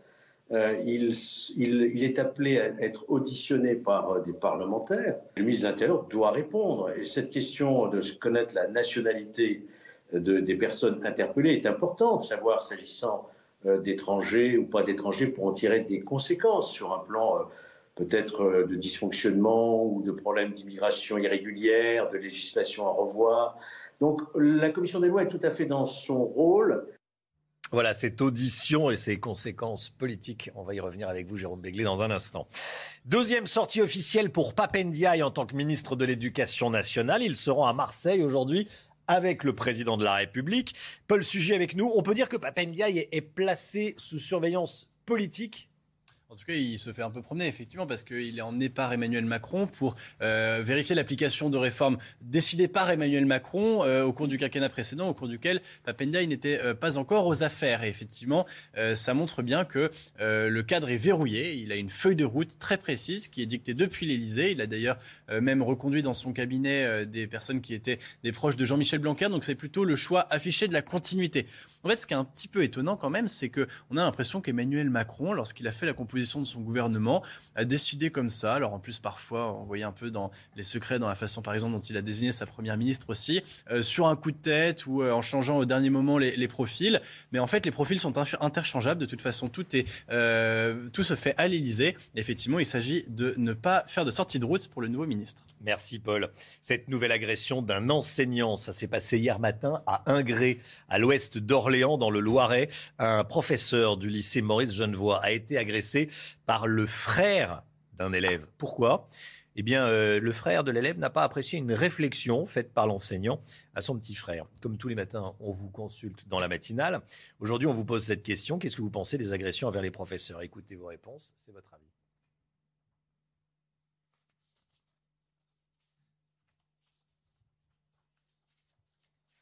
Pense qu'on leur donne la possibilité de le faire. Il n'y a pas de sanctions, il n'y a rien. Donc, euh, ils font. Je pense que s'il y avait des sanctions, c'est pas la première fois que ça se produit. Mais bon, visiblement, est-ce qu'il y a des sanctions pour ça? Moi, je suis une génération où les enseignants, on faisait attention. C'était maître, maîtresse. Notre profession est en péril. Euh, malheureusement, bientôt, et puis surtout avec ce qu'on entend euh, dernièrement, ce qu'on appelle le job dating. Je vous dis franchement, on est proprement scandalisé de ce qui se passe euh, actuellement. Je peux vous dire, je suis dans le privé, que ce soit dans le privé, que ce soit dans le public. Sincèrement, c'est même combat. La guerre en Ukraine à présent et cette information de la nuit. Les Danois ont voté. Ils disent oui, un oui massif à plus de 65% à la participation de leur pays à la défense européenne. Les Danois vont participer euh, à la défense européenne. Général Clermont avec nous. Mon général, qu'est-ce que ça va changer exactement? En tout cas, 67% des Danois ont voté en faveur de la rejointe de ce qu'on appelle la politique de sécurité et de défense commune de l'Union européenne. C'est d'abord un signal, un signal d'unité fort adressé à la fois aux Européens, mais également aux Américains de l'OTAN et puis surtout à Poutine. Euh, en pratique, qu'est-ce que ça va changer? Ça va faire revenir la famille, le Danois, pardon, le Danemark dans la famille des pays européens qui participera à présent aux opérations de l'Union européenne. Euh, les Français ne le savent pas, mais il y a un très grand nombre d'opérations de l'Union européenne qui sont menées depuis 30 ans, depuis le fameux traité de Maastricht, hein, et des opérations de basse intensité, mais qui, font que l'Union européenne contribue à la stabilité du monde.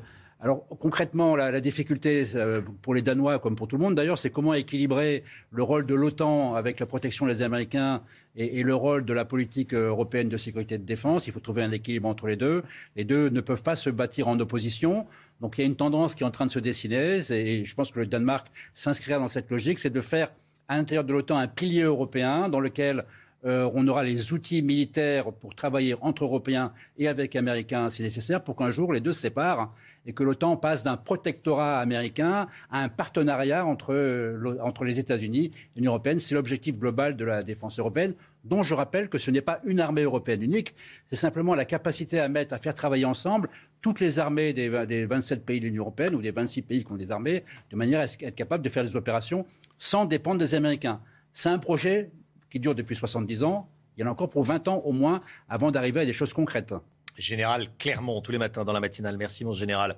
Au Royaume-Uni, top départ des festivités du jubilé de platine de la reine Elisabeth II. Aujourd'hui, les Britanniques vont fêter, à partir d'aujourd'hui, les 70 ans de règne de la monarque, le plus long règne de l'histoire du pays. Les célébrations vont se dérouler jusqu'à dimanche, Chana. Hein. Et sur place, c'est un réel événement. Sachez que les quatre jours de festivités sont des jours fériés dans tout le pays. Et justement, on va rejoindre tout de suite Régine Delfour et Alice Chomy en direct de Londres. Régine, quelle est l'ambiance ce matin? Et je crois que vous êtes avec un Français qui vit à Londres, avec Jonathan. Oui, euh, Chana, nous sommes avec Jonathan Pierre. Alors l'ambiance, euh, il est euh, quand même 6h30. Nous sommes à, à un peu plus de, de 3 heures du lancement des festivités. Il y a déjà beaucoup de monde. Alors Jonathan Pierre, vous êtes français, mais vous vivez à Londres depuis 15 ans. Vous êtes arrivé à quelle heure? On est arrivé à 4 heures. C'est vrai qu'on est très motivé. On voulait avoir les meilleures places. On a de la chance. On est juste derrière des gens qui sont là depuis plus de, plus de 24 heures. On a parlé à des Canadiens aussi qui sont là depuis hier matin. Donc c'est vrai que on est bien placé. On est content. Alors dans la famille royale, vous avez un membre préféré? C'est vrai que William, euh, bon, moi, euh, quand, on est- quand j'étais adolescent, j'ai à peu près le même âge et euh, ma maman nous a toujours un peu comparés. Bon, euh, adolescent, c'est un peu plus dur, mais j'espère maintenant, avec mes cheveux, être un peu plus charmant que, que William. Et alors pourquoi, euh, euh, Jonathan Pierre, c'est important pour vous d'être ici? La reine, elle représente quoi en fait? Alors c'est vrai que déjà une grande longévité. Euh, la monarchie, nous, on n'a pas eu ça depuis longtemps en France. Je pense qu'on n'aura plus ça non plus. Et c'est vrai qu'il y a dix ans, je l'avais loupé. J'étais pas là, donc cette fois c'est probablement la dernière fois qu'on la voit. Donc je suis très excité de, la voir, de, de pouvoir partager ce moment avec tous les Anglais. Il y a beaucoup de monde, donc voilà, c'est c'est vraiment un jour exceptionnel pour nous. Merci beaucoup, Jonathan Pierre. Alors, vous l'avez compris, hein, les fans sont là, les fans français, les fans étrangers, pour euh, célébrer ses 70 ans de règne. La reine qui a d'ailleurs euh, mis euh, hier un communiqué pour euh, saluer et, et, euh, les, les gens qui étaient là pour euh, faire en sorte que ce jubilé soit vraiment une fête. Merci beaucoup, Régine Delfour. En direct de Londres avec Alice Chomy pour les images. 70 ans de règne. Alors, c'est c'est énorme. Euh, c'est le plus long règne de l'histoire de la Grande-Bretagne. C'est pas le plus long règne de l'histoire de la, des monarchies européennes. Louis XIV. Louis XIV, je l'ai découvert ce matin, j'avoue. Euh, 72 ans de règne. Voilà. Mais bon, déjà, 70 ans pour la reine Elisabeth II, on va pas gâcher la fête. Mais bon. Euh, cette autre information de ces dernières heures, le jury m'a rendu à la vie. Qui dit ça? C'est Johnny Depp. Soulagé, le mot est faible. Le soulagement de Johnny Depp après le verdict du jury cette nuit à Fairfax, près de Washington, dans le procès qu'il opposait à son ex-femme Amber Heard. L'actrice a été reconnue coupable de diffamation. Elle a été condamnée à verser 15 millions de dollars de dommages et intérêts à euh, Johnny Depp. Elle n'a peut-être pas l'argent, elle pourrait être mise en faillite. hein. C'est ce que nous disait Ramzi Malouki, Chana. hein. Et Amber Heard s'était décrite comme une victime de violences conjugales dans une tribune publiée en 2018 par le Washington Post. Johnny Depp, également reconnu coupable de diffamation, devra quant à lui verser 2 millions de dollars à son ex-femme. Jérôme Béglé avec nous. Bonjour Jérôme, directeur général de la rédaction du JDD, du journal du dimanche. On commence à mieux comprendre ce qui s'est vraiment passé samedi dernier au Stade de France, mais vous nous dites ce matin, Jérôme, que les conséquences peuvent être très lourdes pour l'exécutif. Oui, Romain, en politique, euh, plus qu'ailleurs, la roche tarpéienne est proche du Capitole. À peine le gouvernement d'E- d'Elisabeth Borne était-il nommé, qu'on vantait le CV d'Amélie Oudéa Castera, la ministre des Sports, grand espoir du tennis junior en France, qui avait abandonné sa discipline pour entrer à l'ENA. Enfin une pro au ministère des Sports. Idem pour Gérald Darmanin, de nouvel homme fort du gouvernement dont on louait la compétence, le sérieux et l'autorité place Beauvau sur les forces de l'ordre. Quinze jours plus tard, patatras. Les voici tous les deux au cœur d'une polémique et surtout d'une vaste suspicion de mensonge. Les Anglais accablés de tous les maux, coupables de s'être lancés dans un vaste trafic de faux billets et d'avoir occupé en masse le, sta- le parvis du Stade de France, ne semblent plus si responsables de cela des désordres ambiants. De 30 à 40 000 faux billets, on a glissé, selon certaines sources, à 2800, ce qui n'est pas tout à fait la même chose, avouez-le. Et surtout face au Front uni de la préfecture de police, du ministère de l'Intérieur et in fine de la Fédération française de football, qui, je le répète, par, organise, encadre et régule la pratique du football amateur et de haut niveau par délégation du ministère des Sports, viennent s'interposer des déclarations de supporters anglais et espagnols qui ont vu tout à fait autre chose que ce qui nous a été complaisamment décrit pendant 48 heures. Le maire de Liverpool, par exemple, affirme avoir été délesté de son portefeuille et gazé. Difficile de le faire passer pour un hooligan irresponsable. Une chose est claire, cinq jours après les faits, cette litanie de mensonges, ou en tout cas d'arrangement avec la vérité, est intenable et pourrait coûter bien cher à l'exécutif. Comment tout cela peut-il se terminer, Jérôme? Alors, à l'intérieur, on reste confiant, certains diront inconscient. On pense que la tenue dans de bonnes conditions du match France-Danemark ce vendredi dans le même stade de France suffira à éteindre la polémique. Encore faut-il que tout se passe bien. Mais ce à 10 jours de législative est une grosse, mais vraiment grosse tuile pour le gouvernement. Cette semaine, deux sondages n'accordent plus qu'une majorité relative au président, soit un recul en gros d'une centaine de sièges par rapport aux projections qui étaient faites au lendemain de la présidentielle. Le verre est dans le fruit et nul ne sait jusqu'où il le gâtera. Autre image désastreuse, ce refus obstiné d'Emmanuel Macron de répondre à des questions pourtant poliment posées par des journalistes lors de sa visite à Cherbourg en début de semaine. Plus que sa petite phrase, je ne ferai aucun commentaire sur ce qui relève du gouvernement et sur ce qui a déjà été instruit, il y a ce rictus méprisant et lassé euh, qu'il affiche sans vergogne. Rappelons au président qu'il n'a pas été réélu simplement pour discuter avec Vladimir Poutine, Joe Biden et Ursula von der Leyen, mais aussi pour éviter que de paisibles amateurs de foot se fassent détrousser devant les caméras du monde entier en se rendant à une finale de Ligue des Champions. Surtout que ce même président s'était vanté il y a quelques semaines, quelques mois, d'avoir rapatrié à Paris ce match qui devait initialement se dérouler à Saint-Pétersbourg. Enfin, il n'est pas contestable qu'après avoir été accusés d'être des faussaires, fauteurs de troubles, les Anglais demandent des excuses. Pas plus qu'il n'est contestable que dans deux ans, pour les Jeux Olympiques, les Français ainsi que les sportifs engagés ont besoin d'être rassurés sur la bonne tenue de cet événement planétaire. Emmanuel Macron ne pourra pas botter en touche ni se taire. Il joue ici euh, sa majorité aux législatives et donc son second mandat, ce qui n'est tout de même pas une petite chose. Merci beaucoup, Jérôme Béglé. Vous parliez de cette litanie de mensonges ou d'arrangements avec la vérité. Euh, pas vraiment dissipé hier soir. Le, gouvernement, c'est vrai que le gouvernement qui est, en lutte contre les fake news. Oui, normalement, mais il faudrait peut-être lutter aussi au sein de ses propres. Voilà. Un commentaire qui m'est inspiré, euh, rendons à César ce qui est à César, par Vincent Trémollet-Villers dans son édito ce matin du, euh, du, du, Figaro. Merci beaucoup, Jérôme Béglé, directeur général de la rédaction du JDD, du journal du dimanche. 8h moins le quart, le point info, Chana Lousteau. Un policier s'est donné la mort à Bazas en Gironde. C'est une information CNews. Il avait 51 ans, il était marié et avait des enfants. Il est parti de chez lui hier et n'est jamais revenu. Il s'est pendu dans une zone forestière à côté de son domicile. C'est le 30e suicide de policier depuis le début de l'année. Au moins 4 morts aux États-Unis dans une fusillade dans l'Oklahoma. Ça s'est passé cette nuit dans un hôpital à Tulsa. Le tireur est mort. Il était armé d'un fusil et d'un pistolet et il se serait euh, suicidé sur place. Il n'a pas encore été identifié par les autorités, mais selon les premiers éléments de l'enquête, il s'agit d'un homme noir de 35-40 ans. Le vélo à la côte dans les villes françaises. Vous êtes de plus en plus nombreux à faire vos trajets en vélo cette année. C'est le résultat du dernier compteur de l'association Vélo et Territoire, plus 13% par rapport à l'année dernière. Merci Chana. Elon Musk veut mettre fin au télétravail. On en parle tout de suite. Votre programme avec Logissimo, votre partenaire pour vos besoins logistiques du premier et du dernier kilomètre, partout en France.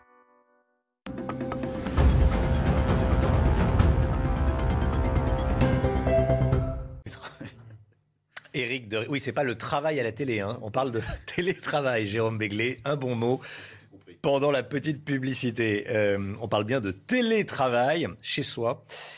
Le patron de Tesla Elon Musk, qu'on ne présente plus, demande à ses salariés de revenir au bureau ou de quitter l'entreprise, Eric de Ritmaten. Hein. C'est un peu sec comme directive, il hein, faut le reconnaître. C'est la méthode américaine, mais Elon Musk a envoyé donc un, cadre, un, mail à ses cadres disant ceci, vous avez la phrase précise là qui va apparaître. En gros, c'est revenez au bureau, faites vos 40 heures de présence, ou sinon, vous quittez l'entreprise. Vous voyez, la phrase est là, c'est pas compliqué. Si vous ne vous présentez pas, eh bien, nous considérons que vous avez démissionné. On pourrait pas voir vraiment ça en France, je vous le concède.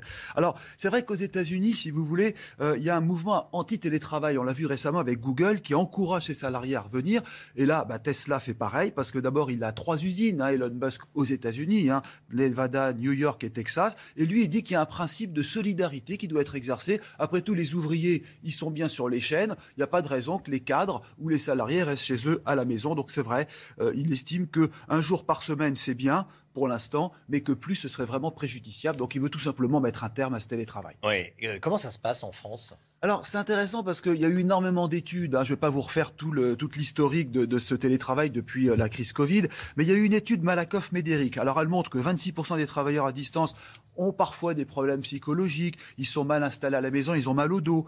Euh, en plus de cela, il y a les managers. Il y a pratiquement un manager sur deux qui a du mal à avoir la main sur ses employés, surtout quand ils sont à distance pour donner des consignes.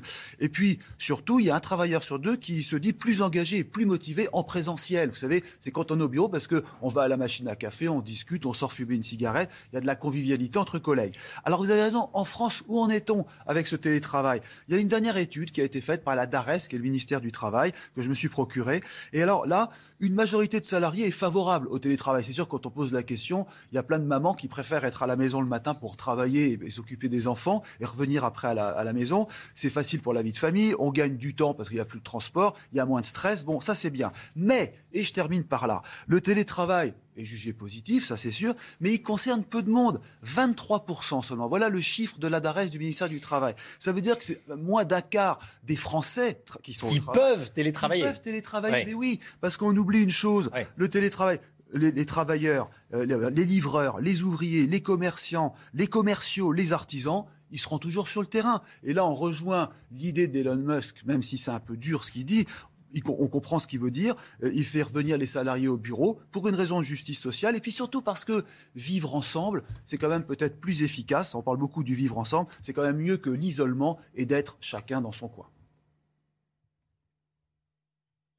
C'était votre programme avec Logissimo, votre partenaire pour vos besoins logistiques du premier et du dernier kilomètre partout en France. C'est vrai qu'on est en train de se... C'est vrai que c'est quand même sympathique de se, de se voir, de retrouver les collègues qu'on aime, avec lesquels on discute. Jérôme Béglé, vous êtes télétravail, vous?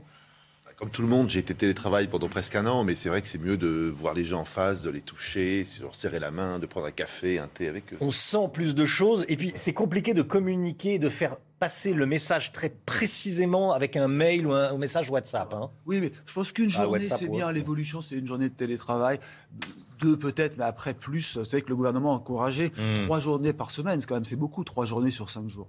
Allez, la musique. Mademoiselle de Julien Clerc, euh, c'est tout de suite.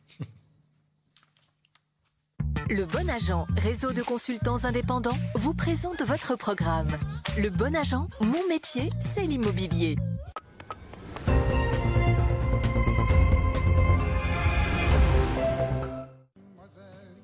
Voilà, réveil en musique avec Mademoiselle de Julien Clerc. C'est un extrait de son magnifique album Terrien. Écoutez, Mademoiselle. Il est ma reconnaissance infinie. Mademoiselle qui m'avait appris la lecture et la poésie, les jolies fables de La Fontaine, Victor Hugo et Paul Verlaine, vous avez embelli ma vie le son de votre voix me faisant la leçon. Je l'ai gardé en moi comme une presque chanson. Le Bon Agent, réseau de consultants indépendants, vous a présenté votre programme. Le Bon Agent, mon métier, c'est l'immobilier. Gérald Darmanin vous a-t-il convaincu hier lors de son audition face au sénateur? On en parle évidemment dans le journal de, 8 heures. Et puis on ira à Londres pour le jubilé de platine de la reine Elisabeth II, 70 ans de règne. A tout de suite. CNews, il est 8h, pile, bienvenue à tous et merci d'être avec nous sur CNews. On peut évidemment parler d'un événement mondial à partir d'aujourd'hui et jusqu'à dimanche.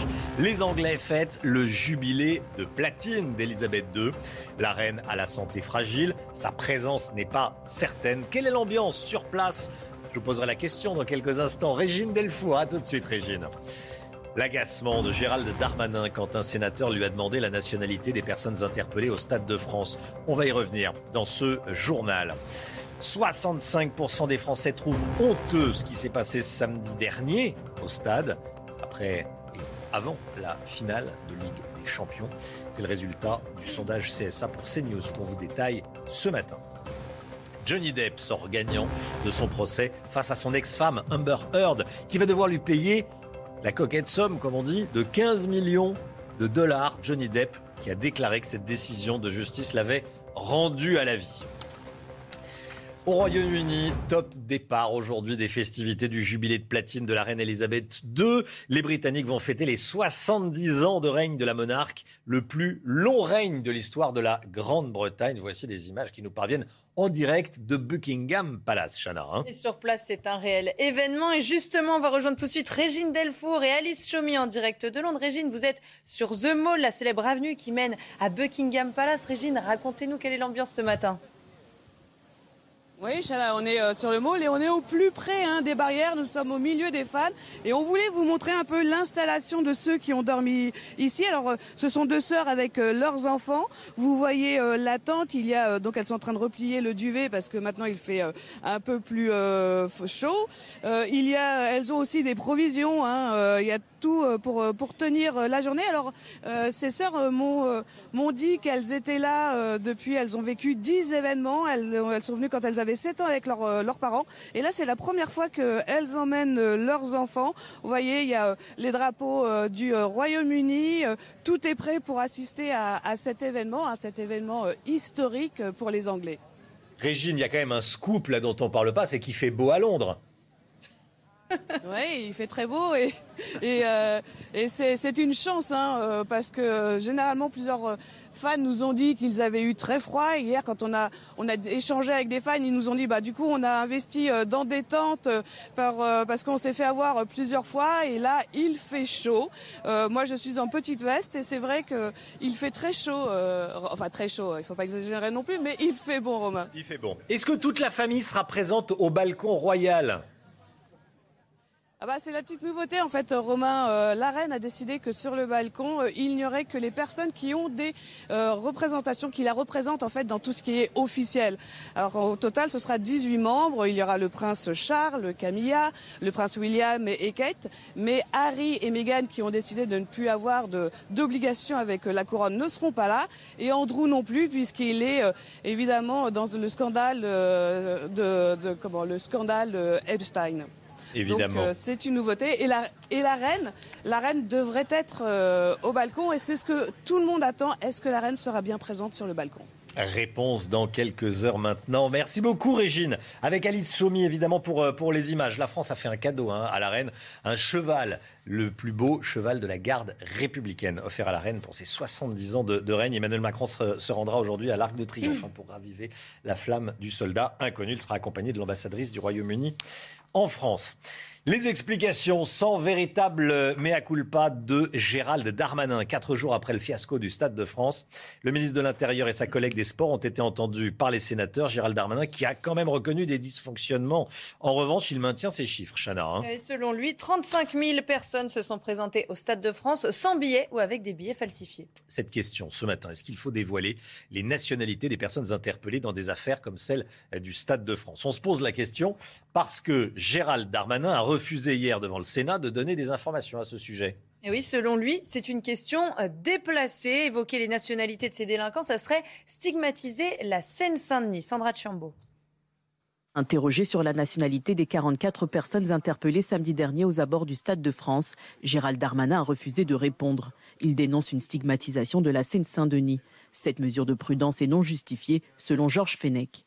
Cette question de connaître la nationalité des personnes interpellées est importante, savoir s'agissant euh, d'étrangers ou pas d'étrangers pour en tirer des conséquences sur un plan euh, peut-être euh, de dysfonctionnement ou de problèmes d'immigration irrégulière, de législation à revoir. Et je ne vois pas ce qui empêchait effectivement le ministre de l'Intérieur de répondre à cette question qui n'est couverte par aucun euh, secret. De son côté, Laure Lavalette, la porte-parole du Rassemblement national, pointe du doigt les jeunes de Saint-Denis. Quand vous voyez les images, on, voit bien d'où vient le problème. Toute l'audition hein, de, Gérald Darmanin euh, devant le Sénat est d'une mauvaise foi absolument euh, hallucinante. Il continue à mentir et surtout à avoir un déni qui, à mon avis, va lui sauter un peu à la figure parce que les Français ont des yeux pour voir. À l'approche des élections législatives, Gérald Darmanin est la cible de l'opposition Néanmoins, le ministre de l'Intérieur conserve toute la confiance d'Emmanuel Macron. Jérôme Béglé, est-ce qu'il faut dévoiler les nationalités des personnes interpellées dans des affaires comme celle du Stade de France? Oui. Trois explications. Un, la France est quand même le pays qui refuse encore les statistiques ethniques. Donc le problème vient de loin. Deuxièmement, euh, ne pas répondre à cette question, c'est quand même y répondre. Parce que s'il euh, n'y avait rien à tirer de la réponse du, du, ministre de l'Intérieur, il aurait donné une réponse euh, qui n'aurait donné lieu à aucune euh, contestation. Trois, ça veut dire quand même qu'on a encore caché quelque chose aux Français, qu'on n'a pas tout dit lors de cette audition devant le Sénat, puisque ce point-là a été balayé en quelques minutes, alors que l'audition a duré, je crois, quasiment trois heures. Jérôme Béglé. Merci Jérôme.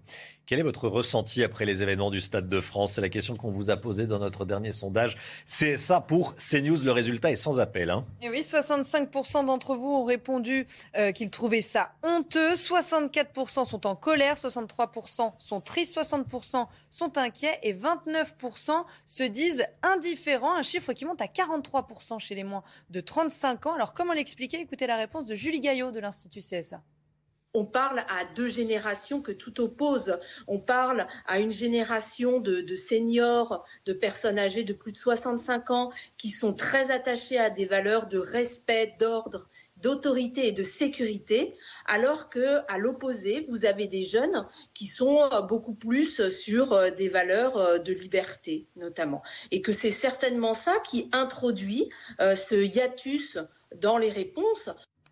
Dans l'actualité également, évidemment, la guerre en Ukraine. La Russie qui resserre son étau sur cette ville clé qu'est Severodonetsk.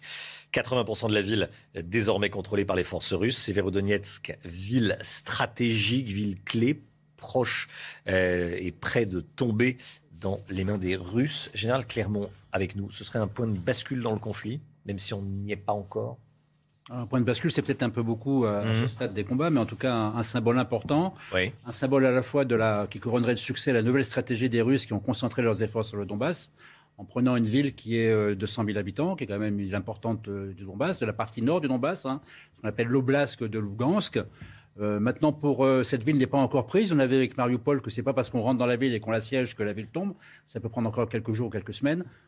et puis, en ce qui concerne cette cette oblast, cette partie nord du Donbass, il y a une deuxième ville à prendre qui sera plus difficile à prendre, qui s'appelle Lysychansk. C'est une ville qui est en face de la rivière qui sépare euh, euh, les deux villes euh, jumelles hein, que, sont Severodonetsk et Lysychansk. Cette ville est sur un point haut et très bien défendue par les Ukrainiens.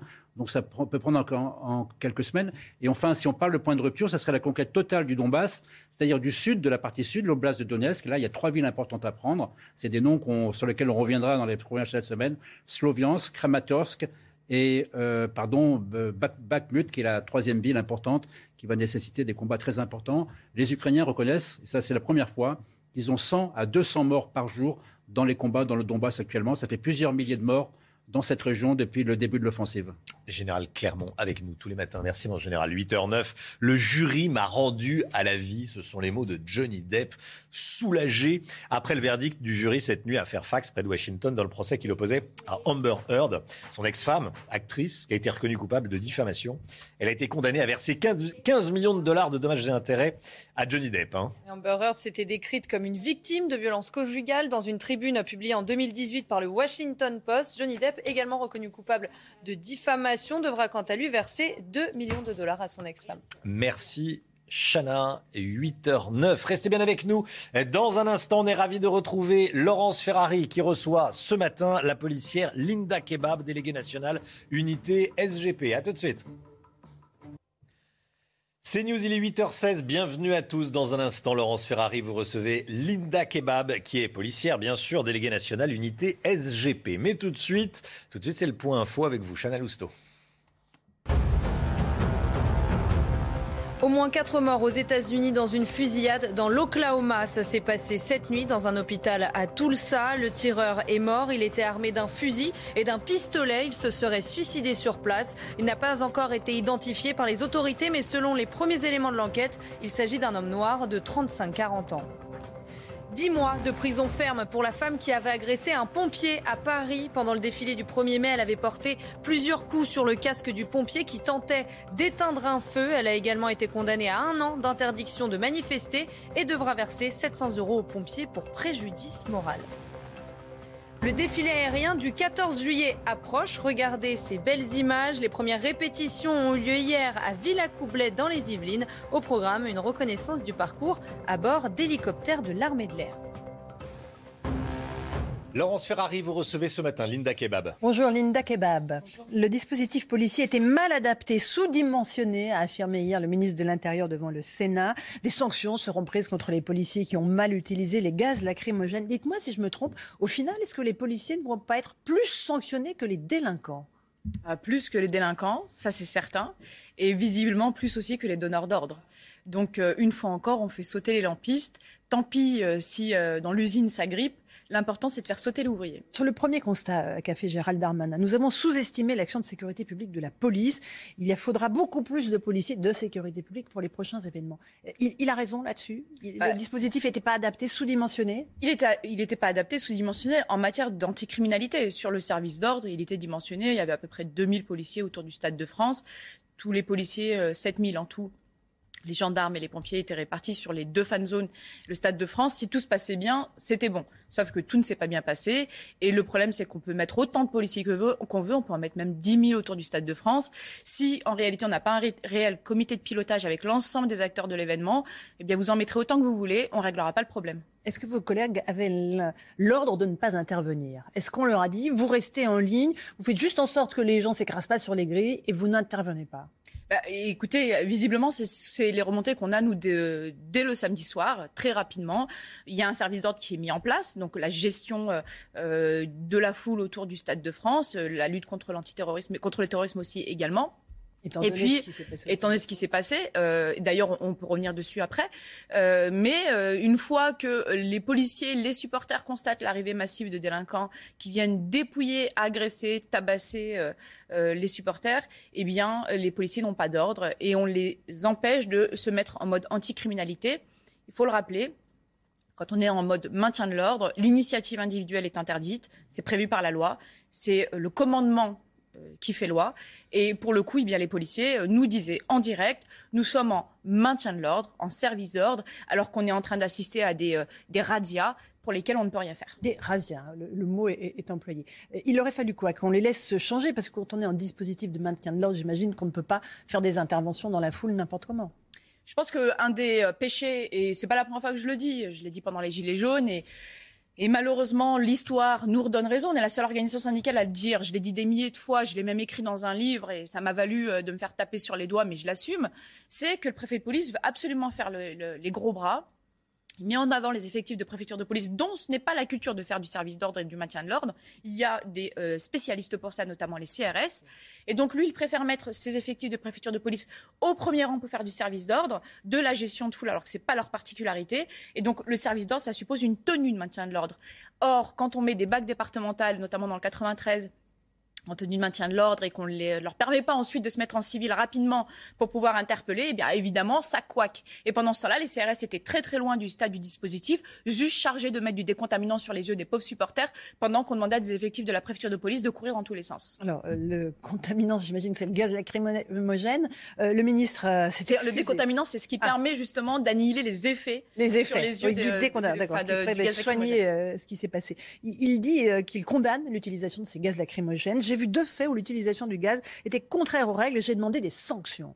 Euh, il y aura des policiers sanctionnés, donc. Et moi, ce que je déplore dans cette euh, audition hier, c'est qu'on n'ait pas interrogé le ministre sur les ordres qui ont été donnés. Parce que euh, d'un côté, et je l'entends tout à fait, il y a évidemment des drames passés qui hantent encore les esprits des autorités. Et donc, il y a deux inquiétudes. Il y a le mouvement de foule qui écrase, qui étouffe, et puis il y a le mouvement de foule qui pousse contre les grilles, les murets, avec le risque que ça ne tombe sur les personnes et les drames qui peuvent suivre. Ça, je l'entends.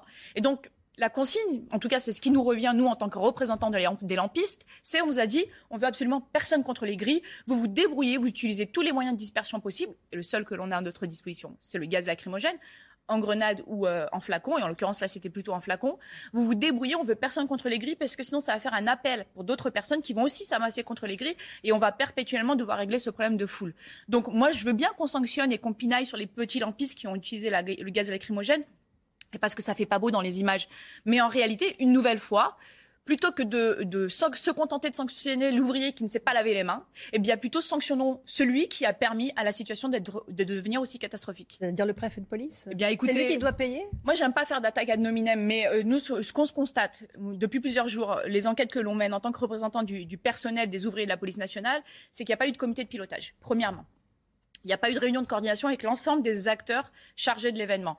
Et je parle particulièrement de la direction centrale des CRS. Cette direction qui, au sein de la police nationale, a comme culture historique au cœur de son métier de faire du service d'ordre. Elle a été exclue puisqu'elle ne fait pas partie d'une direction de la préfecture de police. Donc, on la met de côté. Péché d'orgueil, je ne sais pas. Il faudra demander au porte-parole de la préfecture de police. Et puis, il y a évidemment ce problème d'organisation. Les supporters le disent, en sortant du RER, Alors déjà, il y a ce problème de RER, évidemment, une, grève, grève, voilà. un report massif euh, des voyageurs sur le RER D, Delta, puisque B, Bravo, était supposé être en grève. La RATP dit que c'était pas une grève si marquée, mais en tout cas, le message qui avait été passé toute la journée, je suis parisienne, on l'a entendu le message dans les transports samedi après-midi. prendre qui disait, RER, voilà. Ne prenez pas le RER B, reportez-vous sur D. Ok, donc les gens, les supporters en l'occurrence anglais, se sont reportés sur D et à la sortie, pas de signalétique, pas de stadier, uniquement, et on revient à ce que je disais en début de propos, des militaires et des policiers qui sont là uniquement faire de l'antiterror, qui ne peuvent pas parler avec euh, la foule parce qu'ils sont concentrés sur leur mission, qui sont lourdement armés et personne pour les guider. Et donc créer, ça a créé forcément ce, ce goulot d'étranglement qu'on a tous vu, cette euh, cette stagnation de la foule hors le, dans les grands Et ça événements. très tôt, hein, c'est dès 17 Très heures. tôt, très tôt, très 17-18 heures, dès dès 17-18 heures. Et très tôt, le problème, c'est que dès que vous avez un manque de fluidité dans la foule, je suis que brigadier de police. J'ai pas besoin euh, de faire une école nationale supérieure pour deviner que dès qu'on manque de fluidité, on rentre en situation de crise parce que à ce moment-là, et c'est exactement ce qui s'est passé, lorsque les supporters ont en l'occurrence snappé ou déposé sur les réseaux sociaux leur situation, eh bien ça a fait un appel à des criminels qui se sont dit super, on a une foule qui n'est pas fluide, qui euh, avec un manque d'organisation autour, eh ben on va aller faire notre marché. Faire le marché, tout simplement. Un tout petit mot encore des gaz lacrymogènes. Il y aura deux saisines IGPN, euh, a dit le ministre. Euh, et il y a eu l'utilisation de gaz contre des enfants. Ça, évidemment, c'est un usage disproportionné de- des gaz euh, lacrymogènes sur Moi, les je enfants. déplore. Enfin, vous vous rendez compte On n'a pas. Enfin, on est en France. Je suis choquée d'entendre dire qu'on doit se satisfaire qu'à la suite de cet événement, il n'y ait pas eu de mort ou de blessés graves. Enfin, vous vous rendez compte Ça veut dire qu'en France, à Paris, quand vous allez voir un grand événement, il faut quoi? Il faut contracter une assurance avant d'y aller? Enfin, il faut se priver de sortir. C'est un moment festif. On n'est pas euh, sur un- une manifestation contestataire avec des émeutiers. On est sur un événement festif. Donc ça, c'est dramatique. En réalité, le problème, c'est qu'on a eu un effet domino. On a parlé de la grève des transports. On a parlé du manque de signalétique qui a joué. On a parlé du manque de, pilotage et de coordination. Je, c'est pas moi qui le dis, c'est même le, FSE Football Support, euh, Supporter Europe, c'est un organisme euh, indépendant qui euh, fait de l'observation, qui est consulté régulièrement par l'UEFA, qui dit, qui dit, euh, ce- cet organisme dit, euh, l'ADNLH, donc la Direction nationale de lutte contre le hooliganisme, ne nous contacte jamais. Donc même nous, on n'est même pas invités à pouvoir parler de la situation. C'est le fait d'avoir une foule avec cette question des faux billets pour lesquels on n'a toujours pas de fin mot. Problème de cybersécurité ou juste problème de réimpression dans un salon avec une imprimante euh, faite maison. Et combien de faux billets hein? Et combien Entre réellement 2800, ce que dit la FFF, et les 40 000 évoqués par le ministre Moi, de je suis, savez, je suis policière. Je, euh, je suis policière. Vous vous rendez compte, c'est euh, c'est hyper gênant quand on est policier de se dire que son propre patron pourrait mentir. Enfin, j'ai pas le droit de penser ça. Enfin, vous vous rendez compte, c'est dramatique pour un État de droit. Donc moi, je suis Mais on obligée. les a de- pas trouvés, les de me 40 000, fier aux hein. chiffres. Bah, écoutez, a priori, on, je pense qu'il y a une poire à couper en deux entre 2000 et 20 000. Mais ceci dit, il faut aussi réfléchir à comment il peut y avoir cette édition, même 10 000, même 5 000 de faux billets et comment cela est possible. Donc il y a évidemment aussi une part de responsabilité chez une marginalité, minorité des supporters de Liverpool, très certainement.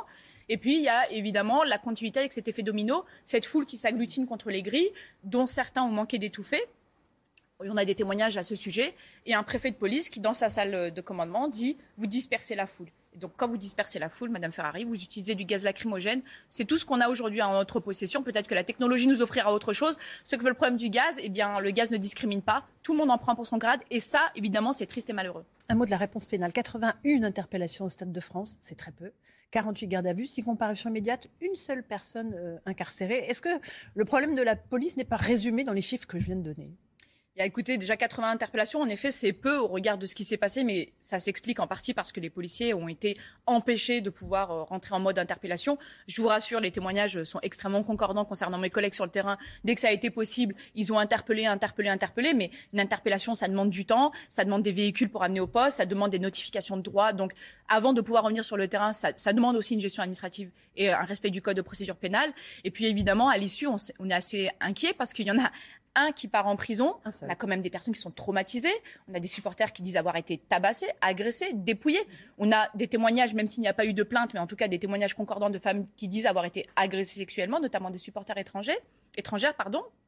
Et puis on a une personne en prison. Ça fait toujours moins que le nombre de policiers qui seront sanctionnés. C'est ce que je vous disais au début de, de l'intervention. Euh, Est-ce que le profil de ceux qui ont été présentés à la justice est un profil connu des services de police? Oui. je- Quel est le profil En, réalité, le, le problème, c'est qu'on est dans une situation aujourd'hui où, quand on parle de délinquance et de criminalité, je ne sais pas pourquoi, mais on ethnicise, on racialise tout le temps le débat. On peut très bien euh, être dans une profonde lutte contre le racisme et dire qu'il y a un problème avec des délinquants et des criminels sans parler de leur origine ethnique, en disant qu'il y a un problème avec eux, spécifiquement avec eux, et arrêter de croire qu'il y a des sujets qui sont qui doivent être uniquement de certains partis politiques. Donc oui, il y a des euh, profils qu'on connaît bien. Il y avait des personnes avec des antécédents judiciaires longs comme mes deux bras voire même plus que ça, et euh, qui aujourd'hui eh bien, ont le sentiment de pouvoir faire du territoire français un petit peu un- une foire, un marché où on peut agresser impunément en ayant quasiment la garantie de ne pas se voir être sanctionné. Et puis au-delà de l'origine de la nationalité, parce que je sais que ça fait débat Oui, aujourd'hui en le France. ministre dit je ne veux pas donner la nationalité de ceux qui ont été interpellés, ça essentialise. Est-ce que c'est ça le sujet? C'est la nationalité ou c'est peut-être euh, le statut administratif tout simplement? Vous connaissez mon combat contre les essentialisations. Je suis moi-même cible régulière d'essentialisation de part et d'autre. Trop française pour les uns, pas assez française pour les autres. Donc vous connaissez mon combat là-dessus. En revanche, moi je pense que plus que la nationalité, c'est la situation administrative des personnes. Quand des policiers me disent, je cite, je cite, parce qu'on les connaît bien, des blédards, c'est-à-dire des gens qui n'ont pas de papier, qui sont en situation irrégulière, qui sont interpellés, qui sont présentés à la justice et qui, à l'issue, se retrouvent libres parce qu'ils sont condamnés avec sursis et qui ne sont pas renvoyés, oui, il y a un problème. C'est pas une question d'essentialisation, c'est une question de lutte contre la criminalité, qu'importe la couleur, qu'importe l'origine, tous les criminels doivent être sanctionnés. Et s'il faut les renvoyer, on les renvoie si leur situation dit qu'ils doivent, être renvoyés. Euh, un, un tout petit mot du, du match qui aura lieu demain soir, à nouveau au Stade de France. Euh, Autre événement sportif d'envergure avec une grève annoncée, là aussi, bis repetita, sans doute moins suivie euh, que celle de la semaine dernière. Est-ce que les mêmes causes peuvent produire les mêmes effets? Alors, euh, ou est-ce que le dispositif policier va peut-être un peu être repensé? J'ose croire que ça servira de leçon. J'ose croire que lorsque euh, on préserve un préfet de police pour service rendu, parce qu'il a pris son poste en pleine crise des Gilets jaunes, eh bien, on attend de lui quand même qu'il se remette au moins en question et qu'il mette en place un dispositif digne de ce nom. J'espère qu'à cette heure-ci, à l'heure où nous parlons, le comité de pilotage est mis en place, que les réunions de coordination soient à la hauteur et qu'on ait anticipé toutes les problématiques du tourniquet qui, ne fonctionne pas au, euh, à la possibilité euh, d'un trafic de billets ou de l'arrivée de criminels et de délinquants sur les lieux. Franchement, si à ce coup- sur ce coup-là, on n'y arrive pas, vraiment, on n'est absolument pas prêt pour le rugby l'année prochaine et les JO dans deux ans. La France est capable d'organiser ces grandes compétitions sans risque pour les supporters, encore une fois? La France est capable d'organiser toutes les compétitions, c'est l'histoire qui le dit. Néanmoins, je pense qu'on est en train de perdre aussi en savoir-faire la culture de la punition euh, générale, c'est-à-dire cette culture en France qu'on a plutôt que de responsabiliser les clubs de supporters ou les clubs tout court quant au comportement d'une marginalité de leurs euh, supporters, eh bien, on sanctionne tout le monde et à force d'avoir interdit les foules entières de se déplacer à l'occasion de matchs, eh bien, on a peut-être aussi perdu un peu de ça. Ce serait bien en France qu'on finisse par cibler un petit peu les responsables et d'arrêter de punir tout le monde. On- on- ça permettrait au moins de ne pas perdre cette culture de la gestion de la foule. La reconnaissance faciale, ça aurait changé quelque chose euh, dans le cas du, match de samedi ou rien? Bien, je pense qu'avant de repasser à la reconnaissance faciale, passons déjà par des choses euh, très élémentaires, comme je, on vient de vous signaler. Mettre une signalétique à la sortie d'un RER, c'est beaucoup moins privatif de liberté que la reconnaissance euh, faciale. L'idée, c'est quand même de pas rentrer sur un crédit social à la chinoise. J'en ai vraiment pas envie. Moi, je suis policière, je suis très attachée aux libertés, quoi que peuvent en penser certaines personnes concernant euh, la préservation des libertés par les policiers. Donc, je ne pense pas que ce soit une solution. En tout cas, si on n'a pas mis en œuvre des choses très élémentaires, on ne va pas, on pourra aller crescendo dans, dans tout ce qu'il y a de plus euh, privatif. On n'y arrivera pas. Il faut de l'humain, il faut de la réaction, il faut de la réflexion, il faut de la coordination. On a beaucoup parlé de ce qui s'est passé au Stade de France et à raison. Euh, 65% des Français se disent honteux de ce qui s'est passé. Mais il y a la violence quotidienne. Évidemment, elle ne s'est pas arrêtée tous les jours euh, dans des quartiers, des rixes, des règlements de compte, des policiers agressés. Ça, ça ne change pas. Est-ce que vous avez le sentiment qu'il y a même une augmentation? Il y a une augmentation de l'agressivité, il y a une augmentation des violences, il y a une augmentation des atteintes aux personnes. Il y a quelques semaines, il y avait les chiffres du ministère de l'Intérieur qui faisaient débat sur la baisse des cambriolages. En période Covid et télétravail, je ne sais pas si on doit s'en vanter, mais il y a une hausse des atteintes aux personnes. Et ça, oui, en effet, c'est quelque chose qui est constaté, qui est statistique, qui est chiffré. Quand je parle de violence, je précise, je parle de violence hors cellule intrafamiliale, parce qu'on va nous parler à chaque fois, quand on parle de violence, de la libération et heureusement de la parole au sein des familles. Mais même des violences hors euh, cellule intrafamiliale, il y a une augmentation, c'est factuel. Donc oui, il y, a un vrai pro- il y a un vrai problème, une vraie problématique. Et là, c'est la responsabilité des autorités publiques et de l'État. De la naissance à la fin de vie, l'État, s'il prétend être dans une république sociale, eh bien, doit prendre en charge tout ce- toute cette problématique par l'éducation, la prévention, la coercition et la sanction. 30e suicide de policier en 2022. Euh, Il y a un malaise dans la police et dans la gendarmerie de la même façon qui est absolument euh, incroyable. Comment, comment, comment lutter contre ça? Écoutez, on en a parlé euh, des milliers de fois. Et, très honnêtement, c'est un tonneau de Danaïde parce qu'on a, conscience qu'on n'est pas entendu sur ce sujet. Il y a la question vraisemblablement de la multifactorialité, évidemment, qui amène à ce geste tragique. Mais aujourd'hui, euh, cinq policiers par mois, euh, on peut craindre aujourd'hui euh, une, année extrêmement sombre concernant les forces de l'ordre, alors que c'est un sujet ces, dernières années. Eh bien, cette année risque d'être pire que les précédentes. On risque d'avoir un chiffre semblable à nos pires années ces 30 dernières années il y a évidemment la question de la libération de la parole au sein de la police, qui est un vrai problème. Il n'y a pas de libération de la, parole, de, la parole dans la police. Il n'y a pas de protection fonctionnelle autour de la police. C'est-à-dire que le policier a ce syndrome permanent de la citadelle assiégée qui euh, pense rentrer dans un sanctuaire euh, lorsqu'il il arrive à son travail, alors qu'en réalité, il y est aussi agressé. Il y a la question du management toxique. Je ne dis pas que tous les managers dans la police sont euh, toxiques. Je dis qu'il y a un vrai problème du harcèlement qui impacte évidemment dans, euh, dans l'équilibre psychique des, des, personnes. Et il suffit parfois juste d'un petit déséquilibre dans la vie privée pour que l'on pour qu'on trébuche et que l'on sombre. Donc oui, il y a un vrai problème euh, dans ce programme de mobilisation contre le suicide qui avait été présenté lors du quinquennat précédent, il n'est absolument pas efficace. C'est pas moi qui le dis, ce sont ces tristes chiffres qui sont vraiment dramatiques. Il faut absolument prendre à bras le corps la question du management toxique dans la police. Je ne dis pas que ça réglera tous les problèmes et certainement pas les problèmes de la vie privée des policiers qui ont les mêmes problèmes que l'ensemble de, de nos concitoyens. Mais 36% de sursuicide dans la police, ce n'est pas normal. Ça veut dire qu'il y a forcément un facteur professionnel. Merci beaucoup Linda Kebab d'être venue ce matin dans la matinale. À vous Romain pour la suite.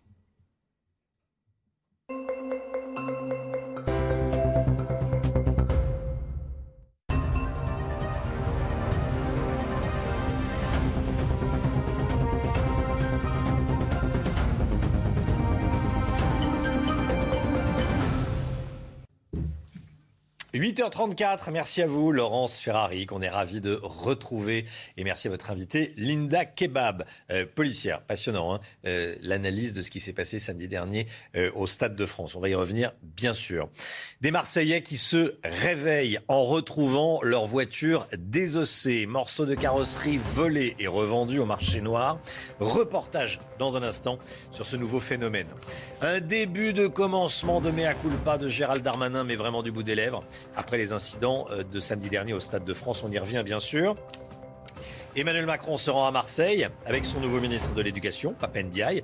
Déplacement très politique, c'est ce que vous nous direz, Paul Sugy, dans un instant. A tout de suite, Paul. Et puis les 70 ans de règne d'Elisabeth II, que la fête commence aujourd'hui, une fête qui va durer jusqu'à dimanche. Régine Delfour est avec nous, bien sûr. À tout de suite, Régine. Et puis Johnny Depp qui sort gagnant de son procès face à son ex-femme Amber Heard, qui va devoir lui payer 15 millions de dollars. Oui, 15 millions de dollars. Johnny Depp qui a déclaré que cette décision de justice l'avait rendu à la vie. Marseille, Marseille où l'on peut se réveiller un matin avec sa voiture complètement désossée. Ces actes de vandalisme se multiplient dans les quartiers sud de la ville. Les habitants prennent évidemment le problème très au sérieux, Chana. Une page Facebook a été lancée et une pétition demande plus de sécurité via les caméras de surveillance. Reportage signé leur parrain. Dans cette rue résidentielle de Marseille, la propriétaire de ce véhicule l'a retrouvé désossé le week-end dernier. Comme elle, ils sont des centaines depuis deux ans à être victimes de ce type d'infraction, devant chez eux, dans le sous-sol de leur immeuble, comme sur ces photos quand euh, il y en a beaucoup, c'est que le marché est juteux. La plupart des, gars qui font ça, ils réfléchissent en business, ils réfléchissent en argent. Donc si c'était pas intéressant financièrement, s'ils n'avaient pas des clients, s'ils n'avaient pas des gens qui achetaient derrière, croyez bien qu'ils ne le feraient pas. Un business qui exaspère les habitants. Écœuré, Cédric, l'un d'entre eux, a créé une page hashtag touche pas à ma rue sur les réseaux sociaux et les posts dénonçant ce type de délit et des incivilités sont quotidiens. Euh, là, ce qu'on essaie de faire, c'est vraiment d'alerter euh, euh, nos élus, notre, élu en charge de la sécurité de Marseille, qui reste ben, impassible devant tous nos appels, nos, messages. Donc après, on est un petit peu abandonné dans tout ça parce que ça fait deux ans que ça dure. Cédric a lancé une pétition pour la mise en place de caméras de surveillance et plus de police. Grâce aux signatures, il espère démontrer aux autorités qu'il est temps d'agir. Il est temps d'agir, effectivement, nous dit Laure Para. Les explications sans véritable mea culpa hein, de Gérald Darmanin, quatre jours après le fiasco du Stade de France. Le ministre de l'Intérieur et sa collègue des Sports, entendus donc par les sénateurs euh, hier en fin de journée. Vous l'avez peut-être vécu sur CNews, suivi sur CNews en direct. Gérald Darmanin qui a reconnu des dysfonctionnements. En revanche, il maintient ses chiffres. Selon lui, 35 000 personnes se sont présentées au Stade de France sans billets ou avec des billets falsifiés. Bon, il a reconnu des dysfonctionnements, c'est bien le minimum quand on voit ce qui s'est passé. Euh, question ce matin, est-ce qu'il faut dévoiler les nationalités des personnes interpellées dans des affaires comme celle du Stade de France. On se pose la question parce que Gérald Darmanin a refusé hier devant le Sénat de donner des informations à ce sujet. Selon lui, c'est une question déplacée. Évoquer les nationalités de ces délinquants, ça serait stigmatiser la Seine-Saint-Denis. On en a parlé avec Jacqueline Eustache-Brignot, sénatrice Les Républicains du Val d'Oise. Elle était l'invitée de 7 heures dans la matinale et elle était juste derrière le ministre euh, de l'Intérieur hier lors de son audition au Sénat. Écoutez. Notre responsabilité euh, d'élu, c'est de dire la vérité. Parce que quand on ne dit pas la vérité, quand on ne pose pas les problèmes, on ne peut pas les résoudre. C'est comme quand vous avez un enfant. Si de temps en temps vous ne lui mettez pas de limite, ben cet enfant, il n'avance pas. Et bien là, c'est pareil. On ne veut pas dire ce qui se passe, du coup, ben, on ne fait rien. Voilà.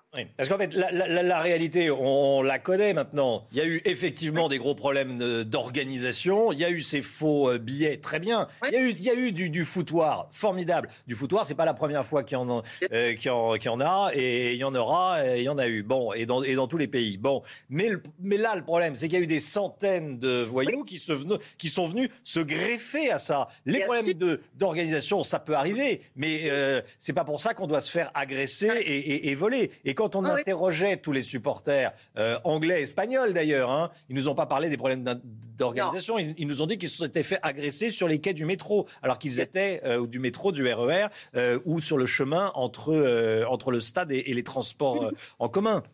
Hum. Et ça, à aucun moment dans, les, dans, les, propos du ministre au début, là, pendant pratiquement trois quarts d'heure, à aucun moment il a parlé, il a posé ça, à aucun moment, à aucun. Donc, à aucun moment. Et, c'est évidemment les images qu'on a. Alors, il nous dit à juste titre, euh, le préfet a pris de bonnes décisions pour éviter qu'il euh, y ait des morts, etc. ça, c'est quand même euh, juste normal. D'ailleurs, entre nous, personne ne le dit. Et là, je vais le dire.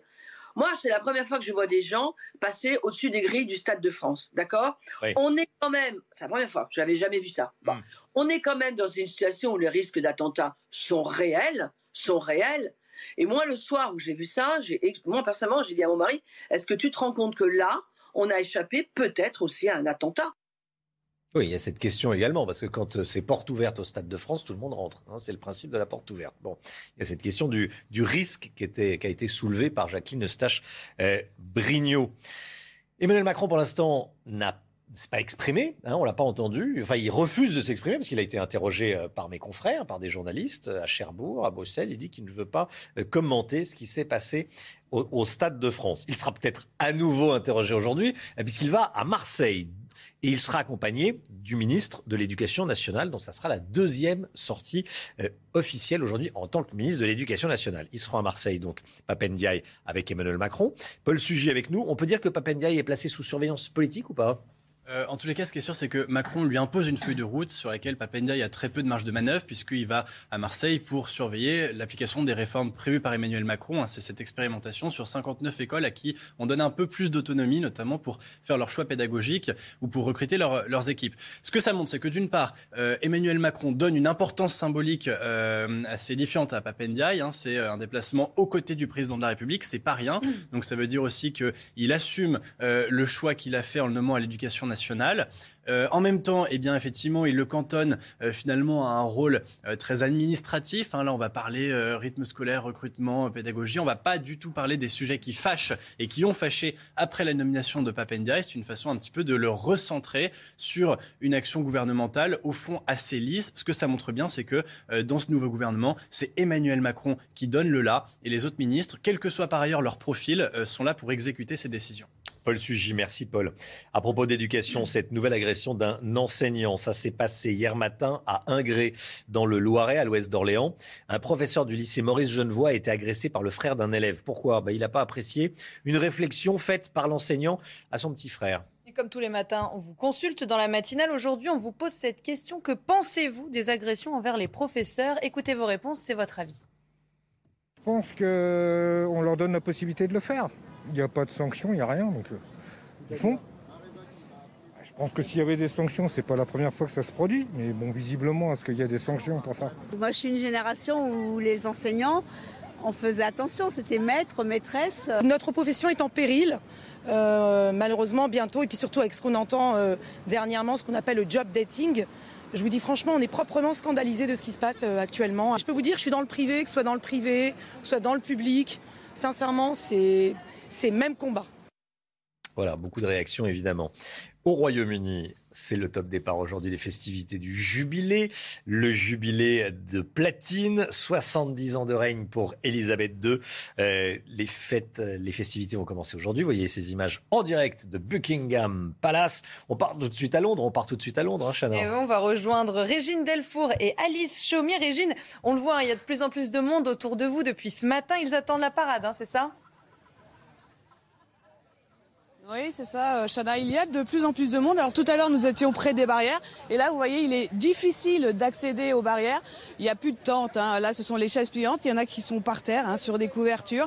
Il y a beaucoup de monde. Il y a des fans. hein. On voit euh, beaucoup de personnes avec des chapeaux, avec euh, les drapeaux euh, du euh, Royaume-Uni. Alors, ils attendent évidemment euh, le coup d'envoi euh, des festivités, hein, le défilé militaire, le, le comment euh, donc le défilé militaire qui va euh, euh, commencer, qui doit débuter euh, de Buckingham Palace à 10h. C'est à 10h30 qu'on devrait voir euh, la reine hein, euh, au balcon avec les membres de la famille royale qui sont autorisés euh, à venir sur le balcon. Alors à 10h, il y aura donc 1400 euh, soldats qui vont défiler, 400, euh, 200 chevaux, 400 musiciens. Ils vont traverser le Maul, ils vont aller jusqu'à la relève de la garde, où certains membres de la famille royale d'ailleurs vont les suivre à cheval ou à carrosse. La reine, elle, elle ne devrait pas être euh, là. Ça sera la première fois qu'elle ne passera pas ses troupes en revue et les, médias, la presse britannique fait état depuis plusieurs jours hein, de ces problèmes de santé, de problèmes de mobilité.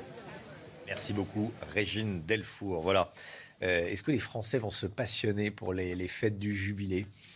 En tout cas, c'est toujours sympathique d'aller à Londres. Euh, c'est vrai que les Anglais euh, euh, sont, dire, sont sympas. Bon, ça veut rien dire, mais bon, savent, savent faire ça. Hein, savent faire. euh, général, tiens, général Clermont, vous avez- ça vous intéresse le jubilé de la reine? Ah, moi, j'aime beaucoup ça, moi. Bah oui.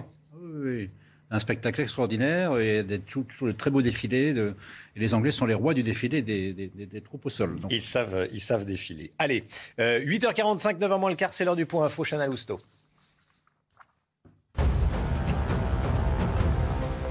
Un policier s'est donné la mort à Bazas en Gironde. C'est une information CNews. Il avait 51 ans. Il était marié et était père de famille. Il est parti de chez lui hier et n'est jamais revenu. Il s'est pendu dans une zone forestière à côté de son domicile. C'est le 30e suicide de policier depuis le début de l'année. Au moins 4 morts aux États-Unis dans une fusillade dans l'Oklahoma. Ça s'est passé cette nuit dans un hôpital à Tulsa. Le tireur est mort. Il était armé d'un fusil et d'un pistolet et se serait suicidé sur place. Il n'a pas encore été identifié par les autorités, mais selon les premiers éléments de l'enquête, il s'agit d'un homme noir de 35 et 40 ans. Le jury m'a rendu à la vie le soulagement de Johnny Depp après le verdict du jury cette nuit dans le procès qu'il opposait à Amber Heard. L'actrice a été reconnue coupable de diffamation et condamnée à verser 15 millions de dollars de dommages et intérêts à l'acteur. Johnny Depp devra quant à lui verser 2 millions de dollars à son ex-femme. Vous avez des problèmes pour vous endormir? Restez bien avec nous. On parle tout de suite d'un nouveau traitement contre l'insomnie avec le docteur Brigitte Millot. Tout de suite. Regardez votre programme dans les meilleures conditions avec Groupe Verlaine. L'isolation de maison par l'extérieur avec aide de l'État. Groupeverlaine.com